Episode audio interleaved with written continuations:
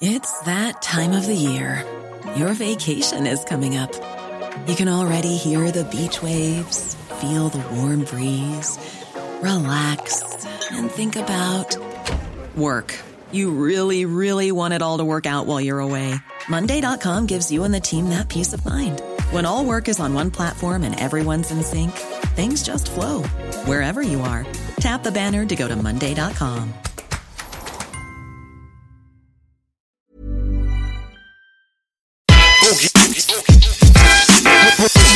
Auf Sendung!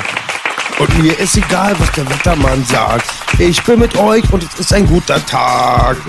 Wir starten brutal. Belasch, der Präsident, gegenüber Carsten Stahl. Die Psychopathen eurer Wahl. Jetzt willkommen Real Talk, Carsten. Herzlich Ja. willkommen. Hallo, ja, da draußen. Schön, am Tisch, wo nicht gelogen wird. An diesem Tisch wird nicht gelogen. Ja. So sieht es nämlich aus. Ja, Wir freuen uns sehr, Carsten Stahl begrüßen zu dürfen an dem Tisch, wo nicht gelogen wird. ja. Äh, wir sind aktiv äh, in der Aufklärung, einfach in dem Bereich, dass wir denken, dass es nötig ist und dass es eigentlich Teil der Verpflichtung ist eines Bürgers, in dem Augenblick seinen Mund aufzumachen, wenn die anderen äh, den Mund geschlossen halten. Aber was wir gemacht haben, ist ein lächerlicher kleiner prozentualer Ansatz von dem, was Carsten Stahl geleistet hat in Bezug auf äh, Prävention, Mobbing, und Kindesmisshandlung. Das sind natürlich harte Themen. Wir steigen jetzt direkt damit ein und äh, es war klar, dass es darum gehen wird. Monetarisierung auf jeden Fall goodbye. Das ist keine Sendung für zarte Gemüter. Da muss man schon mal aber von Anfang an disclaimen. Und ähm, vielleicht kannst du, Carsten, mal ganz kurz sagen, wie deine letzten Tage verlaufen sind. Wir kommen gleich nochmal zu deiner Historie, aber du bist ja extrem unterwegs, wie wir gerade hinter den Kulissen schon besprochen hatten. Ich will noch mal betonen, ich bin sehr stolz, dich hier am Tisch zu haben. Ich habe dich im Studio ein paar Mal gesehen, habe ich aber seit kurzem erst richtig beschäftigt durch unseren Ho- Homie Hunter hier, den Boxer. Was du machst, ich sehe, du bist das ganze Jahr aktiv. Riesenrespekt dafür, was du für die Opfer machst. Absolut. Und dafür, dass Leute keine Opfer werden. Ja, Jungs, also erstmal schönen Dank, dass ich hier sein kann.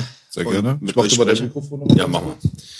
Ich kann natürlich nicht so schön, so schön reimen und rappen wie ihr. Was ich aber kann, ich kann Menschen im Herzen berühren mit dem, was ich mache.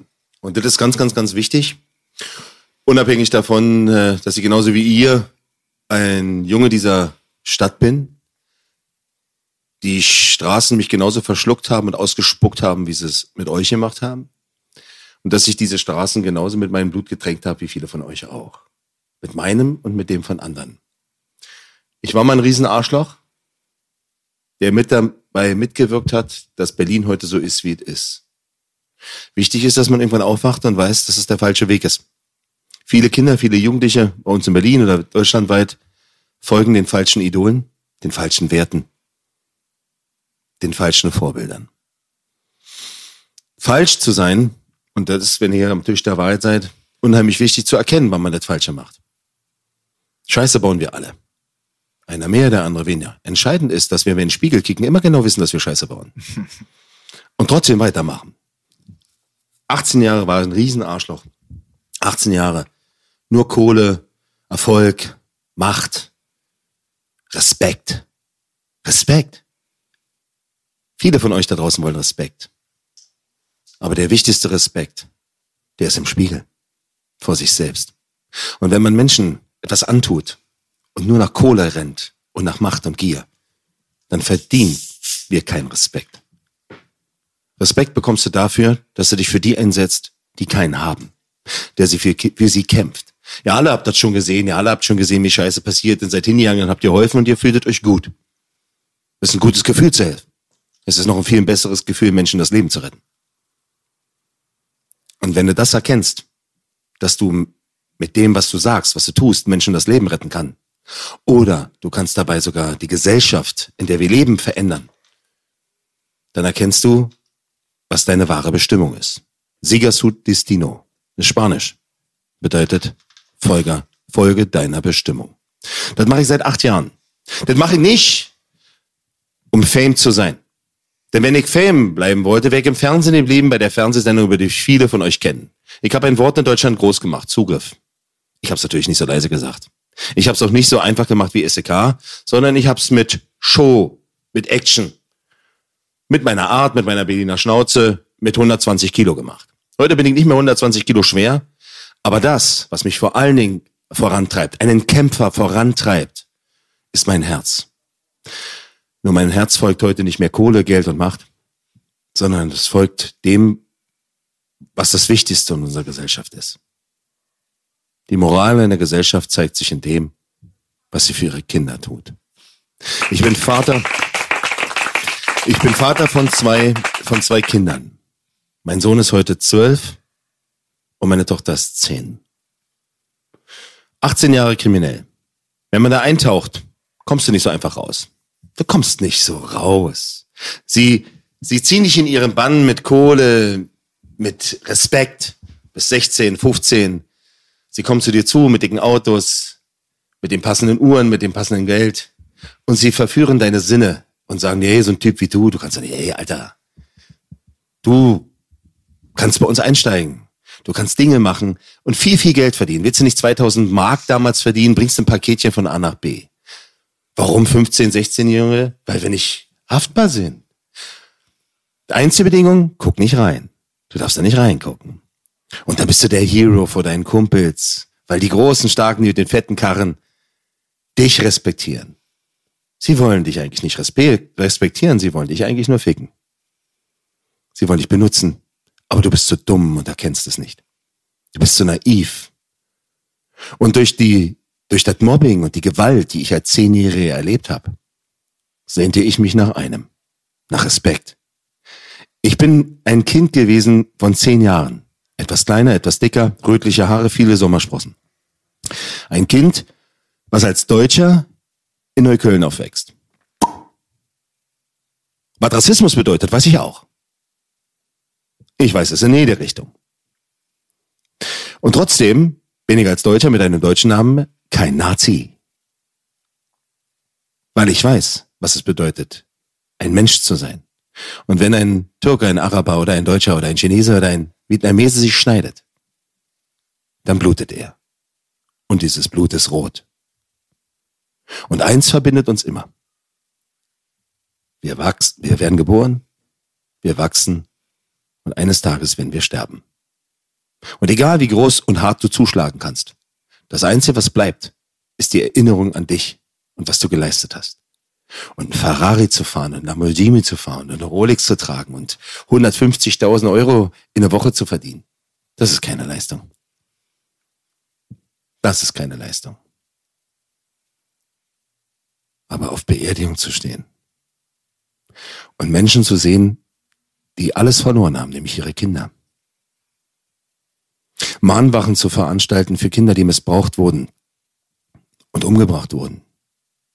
Im Gerichtssaal den Mördern, diesen Monstern in die Augen zu sehen und dafür zu kämpfen, dass sie lange Haftstrafen zu bekommen. Dafür gibt es kein Geld. Dafür gibt es keinen Applaus. Außer ja. bei uns. Was ihr dafür bekommt, ist die Freiheit für eure Seele. Und das ist etwas, wenn es einen Schöpfer gibt, wie auch immer heißt, dann sieht er das, was ihr tut. Ich habe viel Scheiße gebaut, ich habe viel Schuld in mir. Meine Schuld wird mir nie abgenommen. Ich kann nur versuchen, etwas zurückzugeben. Bei mir hat das System versagt, ich wurde in Schubladen geschoben, ich bin abgerutscht und bin durch viel, viel, viel Scheiße gelaufen. Aber ich habe es geschafft, durch die Liebe zu meinen Kindern ein besserer Mensch zu werden. Und das Größte, auf was ich stolz bin, ist, dass meine Kinder heute tausendmal bessere Menschen sind, als ich es jemals werden kann. Aber ich bin ein Vorbild für Millionen von Menschen. Durch eine Fernsehsendung, die viele Menschen da draußen kennen. Das ist für mich ein kosmischer Witz gewesen. Ich wollte nicht diese Fernsehsendung. Die brauchten jemanden, der eine gewisse Ausstrahlung hat, eine Berliner Schnauze hat, der tätowiert ist, der präsent ist. Ich bin sehr präsent mit allem, was ich tue. Ich habe eine Sendung gemacht und habe gedacht, okay, machst du 15 Folgen, besser als irgendwo jetzt, ja, jeden Tag mit irgendeiner Scheiße deine Kohle zu verdienen, kriegst da das gleiche Geld, bist vom Fernsehen. Dann haben sie mir ein Drehbuch gezeigt und sagt, guck mal hier, wir wollen, dass du diesen Fall nachspielst, mach das hier mal, liest dir das mal durch. Da habe ich mir angekickt, was soll denn das sein? Was habt ihr denn da geschrieben? Wer hat denn das Ding gemacht? Ihr wollt die Straße? Das ist ja, das ist ja nicht die Straße. Was ist denn das? Ich habe 286 TV-Sendungen gemacht. Ich habe nicht ein Drehbuch gelesen. Ich muss es nicht lesen. Ich habe es erlebt. Und das habe ich so rübergebracht, so wie die Leute es wollten. Ihr wollt das sehen, was da draußen passiert, dann zeige ich euch das, was FSK 18 noch zulässt oder 16 zulässt. Und das ist wohl anscheinend bei vielen gut angekommen, sonst wäre ich ja nicht so bekannt geworden. Aber irgendwann in diesen zweieinhalb Jahren, wo ich das gemacht habe, mit 286 Sendungen, sechs TV-Spielfilmen in Amerika, habe ich gemerkt, verdammte Scheiße, das, da müssen wir noch mehr machen. Das ist hier, was soll denn der Kack? Da muss doch mehr passieren. Der kommt, die kennen dich alle, die bewundern dich alle, da musst du doch was wiedergeben. Du kannst doch was viel besser, als da immer nur die Leute dich, mit Leuten dich da auf dem Asphalt rumprügeln. Das ist doch scheiße. Und als ich dann hingegangen bin und gesagt habe, wollen wir nicht mal irgendwas machen, um Kinder aufzuklären, Kinder dafür zu verhindern, dass sie vielleicht abrutschen, da haben sie gesagt, oh, Carsten, wir verdienen Haufen Kohle. Später mal. Ich sage, nee, später, ich will jetzt. Nee, Carsten, wir wollen aber nicht. Ja, aber jetzt spielt bestimmt nur einer über mein Leben. Das bin ich. Und zur gleichen Zeit ist mein Sohn, fast zur gleichen Zeit ist mein Sohn in die Schule gekommen. Und Karma kennt er ja, ja. Man möchte nicht, dass Karma hinter ihm steht, nicht wahr? Sondern Karma ist die kleine Schwester vom Leben und sind beide Schlampen. genau. So. Und entscheidend ist, dass wir erkennen, wann wir einen neuen Weg gehen müssen. Und als mein Sohn in die Schule kam, fünfeinhalb Jahre, geht er zwei Tage in die Grundschule, in die Grundschule, Jungs, in die Grundschule. Samstag eingeschult worden, Montag Schultag, alles schick. Dienstag Schultag, zweiter Schultag kommt er nach Hause und ist, hat eine blutige Lippe und eine blutige Nase und ist zusammen und zusammengeschlagen und zusammengetreten worden. Mit fünfeinhalb Jahren. Weil mein Sohn einen polnischen Nachnamen hatte und weil er der Neue an der Schule war mit vielen anderen. Und wisst ihr, was dann kommt? Dann spürt ihr, wie sich die Geschichte wiederholt. Ich war zehn Jahre, kleiner, dicker, runder, in der Klasse, oft die, der Fettsack, die Bulette, ja, fettes Schwein. Und dann in meiner Klasse, in meiner Schule gab es fünf Jungs, die waren zwischen 13 und 15, alle groß, sportlich und die haben alle drangsaliert. Mich auch abgezogen, bedroht, gibst du, gibst du uns keine Kohle, dann hauen wir deine Mutter auf die Fresse.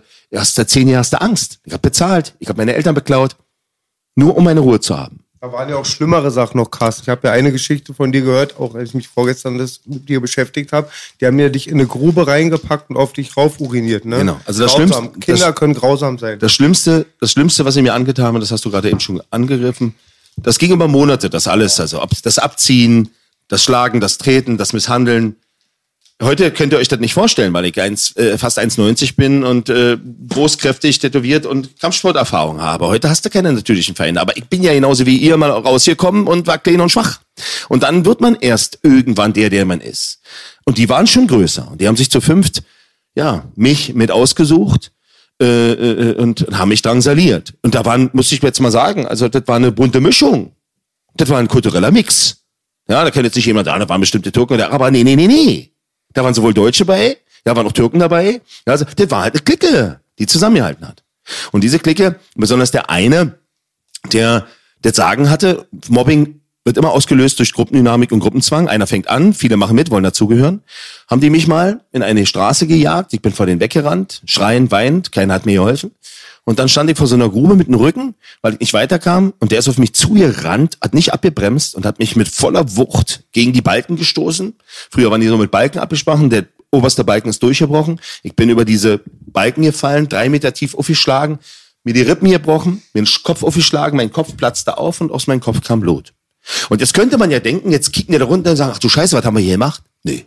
Die haben angefangen zu lachen mich als Hurensohn, Bastard und weiß ich was bezeichnet. Das habe ich alles noch im Kopf. Das brennt sich ein. Aber was sich richtig eingebrannt hat, ist, dass er dann gesagt hat, stellt euch mal alle um die Grube. Und haben die gemacht. Die haben immer gemacht, was er gesagt hat, weil sie wollten nicht von mir auf die Fresse kriegen und sie wollten dazugehören. Sie wollten weiter cool sein. Dann haben sie zu fünft auf mich heruntergepisst. Carsten Stahl ist ein Opfer von Mobbing und Gewalt gewesen, als er zehn Jahre alt war. Ich weiß, was Mobbing mit einem Menschen macht. Und wisst ihr, wenn du dann da liegst, im Spätherbst, angepisst, erniedrigt, gedemütigt. Die sind weggegangen. Die haben mir nicht geholfen. Wisst ihr, was ich dann wollte? Ich wollte nur noch eines. Ich wollte sterben. Ich habe nicht nach Hilfe gerufen. Ich habe meine Augen geschlossen und bin irgendwann eingeschlafen. Und ich würde heute hier nicht mit euch sprechen. Wenn ich fast um 23 Uhr, also viele Stunden später, ich glaube, habe da über viereinhalb Stunden gelegen, wenn ich ein alter Mann mit seinem Hund lang gelaufen wäre und der Hund hat mich gewittert, dann hat der alte Mann eine Taschenlampe dabei gehabt, hat darin geleuchtet und hat mich da gesehen. Haben sie Feuerwehr gerufen, Krankenwagen gerufen, haben mich rausgeholt. Ich lag vier Tage im Koma. Und nach vier Tagen fragt mich der Arzt, du Kleiner, was ist passiert? Und selbst im Krankenhaus habe ich mich dafür geschämt und hatte Angst um meine Mutter, der sie wehtun wollten, wenn ich was sage. Ich habe nie gesagt, was mir geschehen ist. Ich habe immer geschwiegen, weil ich Angst hatte, dass es schlimmer wird. Das ist der größte Fehler, den man machen kann. Dann bin ich etwas größer geworden, habe mich habe angefangen, andere mitzumobben, mitzulachen, um dazuzugehören, um zu akzeptiert zu werden. Der, der gefährlichste Mobber, also der, der war ja schon fast 15, der war von der Schule weg, dann hat sich das, das Ranking wie so in der Armee oder wie auch immer so eine Hierarchie verteilt. Dann war ich ein bisschen größer, ich war genau in der Pubertät, dann habe ich mitgemacht. Und irgendwann, und der, diese Grenze ist, schwind, ist, ist ähm, schwindend, wurde ich vom Mittäter zum Täter. Dann habe ich das angefangen, Scheiße zu bauen und bin größer und kräftiger geworden. Und dann auf einmal habe ich andere geschlagen oder auf eine gewisse Art und Weise nötigt, weil es ja scheint ja normal zu sein in unserem Land oder weltweit, dass man, ja, das dazu. Da müssen so alle durch, zum Erwachsenwerden dazugehören. Und dann transaniert man andere. Ich bin von einem Opfer von Mobbing zum Mittäter zum Täter geworden. War groß und stark. Und dann habe ich meine Konflikte immer nur noch mit Gewalt gelöst. In Berlin Köln. Ja. Löst man Konflikte oft mit Gewalt. Und dann kommst du ganz schnell in Konfrontation mit den Korps. Und wenn du dann in Berlin Köln Gewalttäter bist, dann wirst du abgeschrieben. Da kriegst du keine zweite Chance. Da bleibt dir nicht viel. Und dann genau zu der Zeit, war ich dann 15, 16, sind sie vorbeigefahren mit ihren fetten S-Klassen und haben mir signalisiert, dass ich doch Talent habe. Talent in den Fäusten, Talent in den Augen. Diesen Killerinstinkt, den ein Kämpfer nie verliert. Weil er genau weiß, warum er so ist, wie er ist. Ich werde nie vergessen, warum ich so bin. Das ist nämlich auch genau der Grund, warum ich so erfolgreich bin, weil ich nicht vergesse, wo ich herkomme. Und jetzt sage ich Politikern. Welche Ecke von Neukölln war das, wo du Bruno Bauer Straße, Donaustraße. Donaustraße, okay. Mhm. Sagst mir dein Baujahr mal kurz, Carsten? 72. 72. Ja. So, was, was natürlich meine Eltern getan haben, waren, als ich dann immer mehr Konflikte hatte, mich dann auch noch zu also wegzuholen da. Wir sind woanders hin, sind dahin, sind dahin. Dann sind sie mal zu mir, mit mir zum Beispiel mal ein paar Jahre nach Bayern gegangen, ja, und dachten, jetzt nimm sie den Carsten da raus und geh mit denen nach Bayern. Da gehst du von Berlin nach Bayern, kommst dahin, sprichst, sprichst Preußisch, also Berlinerisch. Was glaubt ihr, was die gemacht haben? Ich bin da angekommen, da war ich sofort der Surprise. Ja. Ich habe da genau den gleichen Scheiß erlebt. Der einzige Unterschied war, ich war da schon bereit zurückzuschlagen. Also immer, mein Leben lang war konfrontiert mit Gewalt und Mobbing. Immer. Nur habe ich das nicht erkannt. Ich dachte, das ist halt normal. Genau wie unsere Kinder heute. Nur damals, und wenn man mich heute mal fragt in den großen Interviews, und nur zu eurer Information, ich war in der New York Times und in der BBC, ich bin der bekannteste Anti-Mobbing-Coach der Welt. Wenn man mich immer fragt, warum ist es denn so schlimm, Carsten? Was ist denn der Unterschied zwischen heute und gestern oder vorgestern? Na, ganz kann ich nicht sagen. Ihr habt es digitalisiert. Ihr habt Mobbing in jedes Kaff der Welt gebracht durch die Digitalisierung. Mit einem Knopfdruck kann man einen Menschen heute zerstören. Mit einer Lüge, einer Diffamierung, einem Bild, mit irgendetwas. Ein kleines aktuelles Beispiel aus unserer Stadt. Dann nehmen wir doch mal zwei Menschen aus unserer Stadt. Nehmen wir mal Kasia Lehnhardt, 25, wunderschöne Frau, Mutter eines sechsjährigen Kindes, aus Berlin-Charlottenburg. Und nehmen wir jemand anders aus unserer Stadt. Jerome Boateng, millionenfach bekannter Fußballer, Held, Idol. Wenn die beide was miteinander haben, ist das deren Privatleben, oder? Und wir hatten alle schon mal Beziehungen, die gehen auseinander. Die können gut auseinandergehen, die können scheiße auseinandergehen. Kenn ich. Und Theater gibt's immer mal. Aber das macht man untereinander aus, oder? Und ein Ehrenmann tut das auch. Was hat so eine verdammte Scheiße in der Öffentlichkeit zu suchen? Und jetzt reden wir mal von der Macht von Instagram und Facebook, aber vor allem von Instagram. Wenn ich sieben Millionen Follower habe, nur so eine Schätzung, Und meine Freundin hat bloß 150 oder 156.000. Was passiert wohl mit der, wenn ich anfange, irgendwas zu erzählen, was unfein ist? Die wird vernichtet. Ich will euch das mal so erklären. Stellt euch, eine, stellt euch vor, ihr sitzt auf dem Berg, baut einen Schneeball und legt den an die Kante oben und lässt den rollen. Lawine. Da kommt doch unten eine Lawine an. Das war oben nur ein Schneeball. Ob das aus Wut, aus Dummheit, aus Naivität oder warum auch immer passiert. Verdammt nochmal, ein Ehrenmann trägt seinen Scheiß nicht in der Öffentlichkeit aus. Und da sind noch ein paar andere Dinge gelaufen, die unfein sind. Aber vor allen Dingen, verdammte Scheiße, was geht das die anderen Menschen an? Was haben die Menschen daran zu tun, was zwei Menschen miteinander haben? Wieso wird in der Presse darüber geredet und verdammt nochmal, was hat das verdammte Netz damit zu tun?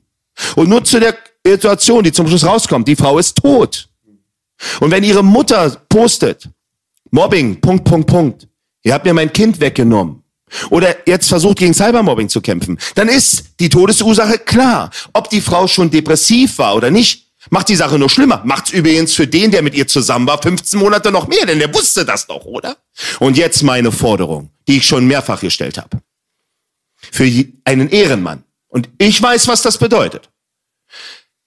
Wenn ich 30 Millionen auf dem Konto habe, plus minus, und ich habe 15 Monate ein sechsjähriges Kind auf den Schultern getragen, mit ihm gespielt, weil ich mit seiner Mutter zusammen war.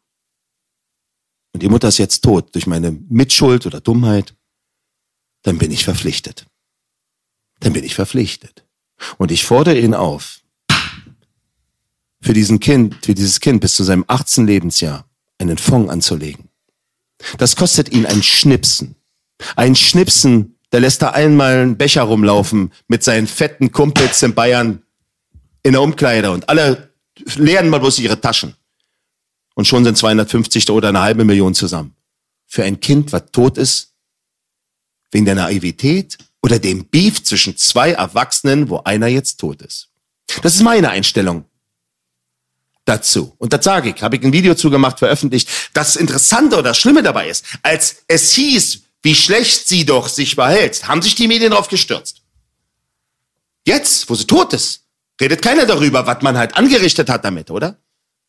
Und ich finde das verdammt erbärmlich. Du kennst dich mit der Situation ja sehr gut aus. Äh, ich, ich nicht so sehr. Ich auch nicht. Ähm, hatte sie selbst äh, diese Schlammschlacht in die Öffentlichkeit getragen oder war das eine einseitige es, Geschichte? Es gibt mehrere Varianten. Das ist natürlich schon mal schwer. Also mhm. grundsätzlich, ähm, sagen wir mal, das, äh, es geht ja, befeuern kann man das ja von zwei Seiten. Ich sehe das so, also mir ist es mir mittlerweile bekannt, es gab wohl auch ein Schriftstück, das beide wohl, wenn es so ist, es ist das, was man mir so, was ich vermittelt bekommen habe, ob das so ist, muss man halt prüfen oder nicht. Es gab ein Schriftstück, wo beide gesagt haben, sie würden ihre Beziehung, das haben sie so während der Beziehung gemacht, nicht nach außen tragen. Also im Endeffekt, als wenn man jetzt so spricht, ich bin ja ohne Person des öffentlichen Lebens und ich werde jetzt mit jemandem zusammen und ich sage, du pass auf, sollten wir irgendwann mal uns trennen, lassen wir das unter uns. Wenn du was hast und so weiter, man geht doch im Guten auseinander. Natürlich ist es so, nun machen wir uns mal nicht vor. Da ist, ein, da ist jemand, der sehr erfolgreich ist und ich bin ja auch ein Kerl und ich kenne natürlich auch ein paar Fußballer und ich weiß, die sind nicht ohne, wa? Ist ja in der Rapper-Szene nicht anders. Dann haben da vielleicht in jedem Stadt ein, ein Schäfchen. Das kann ja schon sein. Und selbst wenn es nicht so ist, ich habe ein Wort gesagt, Jungs. Ein ganz wichtiges Wort. Ehrenmann. Und wenn meine Frau mit der ich was hatte, Scheiße nach mir schmeißt, muss ich doch noch lange nicht zurückschmeißen, oder? Habe ich das nötig? Vor allen Dingen mit meiner Stärke. Das wäre so, als wenn ein Kerl vom Baum eine Frau schlägt, nur weil sie ihn anspuckt. Also ich persönlich also eine Verschwiegenheitsklausel NDR ist halt an und für sich bei privaten Personen oder in dem Fall bei der Dame an und für sich ja sowieso Unsinn. Das wird schon von der einen Seite nur gekommen sein, weil man da halt einen großen Star hat und jeder Skandal könnte das Karriereende bedeuten und damit verliert ein großer Konzern sehr viel Geld. Mhm. Also man kann schon davon ausgehen, dass eine Verschwiegenheitsklausel nichts mit ihr zu tun gehabt okay. hat. Also deswegen sage ich mal so. Aber grundsätzlich, warum macht man sowas? Und, oder jetzt, und jetzt vor allen Dingen, es ist ja müßig, Wer was gemacht hat, ist mir, ist ja, sie ist ja tot. Die kommt nicht zurück. Aber zurück bleibt der kleine Junge. Aber eine Verantwortung jetzt zu übernehmen, wenn ich jetzt weiß, scheiße, und wenn ich vor allen Dingen, wenn mir, der, wenn mir die Kohle aus, aus den Ohren wächst, wir reden ja nicht davon, wir, wir reden hier von jemandem, der, wissen nicht, fünf, sechs Millionen im Jahr verdient, ohne Werbeverträge. Also, und immer wieder, kaum ist aber diese Diskussion los, schaltet er seine Kommentarfunktion ab. Bei Instagram. Weiß nicht, ob sie jetzt wieder on ist. Also, und immer wieder, das, was ich jetzt hier mache, habe ich in einem Video veröffentlicht, habe das hochgeladen, habe das auch an bestimmte Sender geschickt, darüber wurde nicht berichtet. Frage ich mich, warum. Hast du auch mal probiert, erstmal persönlich zu Boateng Kontakt zu finden, oder? Also, wir haben ja, er hatte seine Kommentarfunktion und seine Nachrichtfunktion okay. komplett abgeschoben. Grundsätzlich sage ich dir, wieso? Wenn du mit mir sprichst, bist du mit mir. Ich, hab, ich bin keine Handpuppe, keine Marionette. Du redest immer mit mir. Ja, nee, also, bei ihm. Willst du mich verarschen? Du glaubst doch wohl nicht, dass der selber redet. Das läuft durch 15 Hände. Er Bayern stellt auch München. nicht selbst seine Kommentarfunktion ab, wahrscheinlich. Wahrscheinlich nicht. Also, ist ein Unterschied. Und immer wieder. Ich persönlich, wenn, wir reden ja nicht davon, dass die drei Jahre auseinander waren, sondern die waren auseinander, die haben vielleicht noch einen Monat vorher was miteinander gehabt. Jetzt ist er tot und der Junge ist sechs Jahre, bleibt zurück. Wo ist der, wo ist die Verantwortung? Ich würde mal sagen, also ganz gut wäre das ähm, auch natürlich die Gegenseite mal zu, Zu hören, hören. ja, klar. Deswegen, also da ist halt natürlich ganz viel Politik im Hintergrund gerade. Vielleicht äh, gibt man der Sache noch so ein bisschen Zeit und äh, kriegt dann vielleicht auch mal früher oder später dann wahrscheinlich aber halt auch eine wahrscheinlich konstruierte Antwort, weil da halt ein PR-Team wahrscheinlich mithelfen wird. Bei solchen Stars in der Größenordnung kann ich mir nicht vorstellen, dass die einfach an die Öffentlichkeit gehen und frei Schnauze reden, was die so denken. Das ist recht unwahrscheinlich. Auf der anderen Seite äh, sollte da mal was kommen, dass man sich äh, überlegt, irgendwie was zu machen, um ähm, Wiedergutmachung in Anführungsstrichen an den Tag zu legen, wäre es vielleicht auch ganz gut, dann generell diese ganze äh, Nummer zu befeuern, anstatt, äh, also das für das Kind ja, ja, aber auf der anderen Seite vielleicht auch Awareness schaffen für Leute, die jetzt gerade in dieser Situation sind. Das wäre vielleicht nicht schlecht. Und guck mal, genau darum geht's, ist es ja so. Wenn ich dieses Thema jetzt nehme, geht's mir nur darum, dass sowas kommt von sowas. Und, und jetzt kommen wir nämlich mal, deswegen habe ich ja diesen Schlag zu Instagram gemacht. Es, es ist schon ein Unterschied, das wisst ihr selber, zwischen Facebook, es ist ein ganz anderes Publikum im Gro- Großen und Ganzen als bei Instagram. Und Das jetzt, musst du mal kurz definieren. Also das habe ich, ich, ist ein anderes, anderes soziales Netzwerk, aber meinst du, es ist ein anderes Klientel? Ja. Bei Instagram, Facebook auch gehört, aber so nebenbei. ja, genau. also ich merk's ja selber, du hast, es ist, es ist ein anderes, eine andere Altersklasse bei Facebook als gegenüber Instagram, weil jeder weiß ja, Instagram ist ja schnell. Bum, bum, bum, bum, bum, bum. Und sie sind jünger und sie sind auch dadurch vielleicht hier und da mal etwas steuerbarer, manipulierbarer. Interessant. Interess und ja auch, guck mal, da, da sind ja auch die ganzen Influencer, die mal sagen, ach, kauf dir mal hier für 500 Euro diesen Becher. Ja, und Kinder sind ja naiver als ein erwachsener Mensch. Und jetzt kommen wir mal, doch, wo wir doch bei dem Thema Verantwortung sind, das war der Thema, was du gerade gesagt hast. Ganz kurz, bitte verlier nicht den Faden. Äh, kennst du dich mit TikTok aus? Ja, bin ich ja auch. Das ist noch, das ist, das ist was Mobbing ist. Wollte ich gerade sagen. Genau. Ja. Bei TikTok, das ist ja so, auch wenn es da immer nur eine Minute ist, wenn du da, also ich habe das auch wegen der Prävention, um dort Videos zu bekleiden, um den Kindern auch zu helfen oder was zu sagen. Da bin ich ja manchmal, da, da, da laufen ja gleich Videos, wenn du es nur einschaltest. Wenn ich da manchmal sehe, dass ich da Bilder von irgendwelchen, ist eine Geschichte, dass da ständ- ständig Sexzell ist, ja, aber dass du da manchmal siehst, wie, wie, wie Hunde aufgefressen werden oder wie, wie, wie äh, was ist denn das? Da, da soll ja, vor kurzem soll sich ja erst jemand erschossen haben und ist hochgeladen. Das ist unverantwortlich, ja. Und, und auch diese Mutprobe, habt ihr vielleicht gesehen, habt ihr mitgekriegt in Italien, es hat sich ein Kind umgebracht, da gab es eine, eine, eine Anleitung zu einer Mutprobe, strangulier dich da mal und das Kind ist zu Tode gekommen.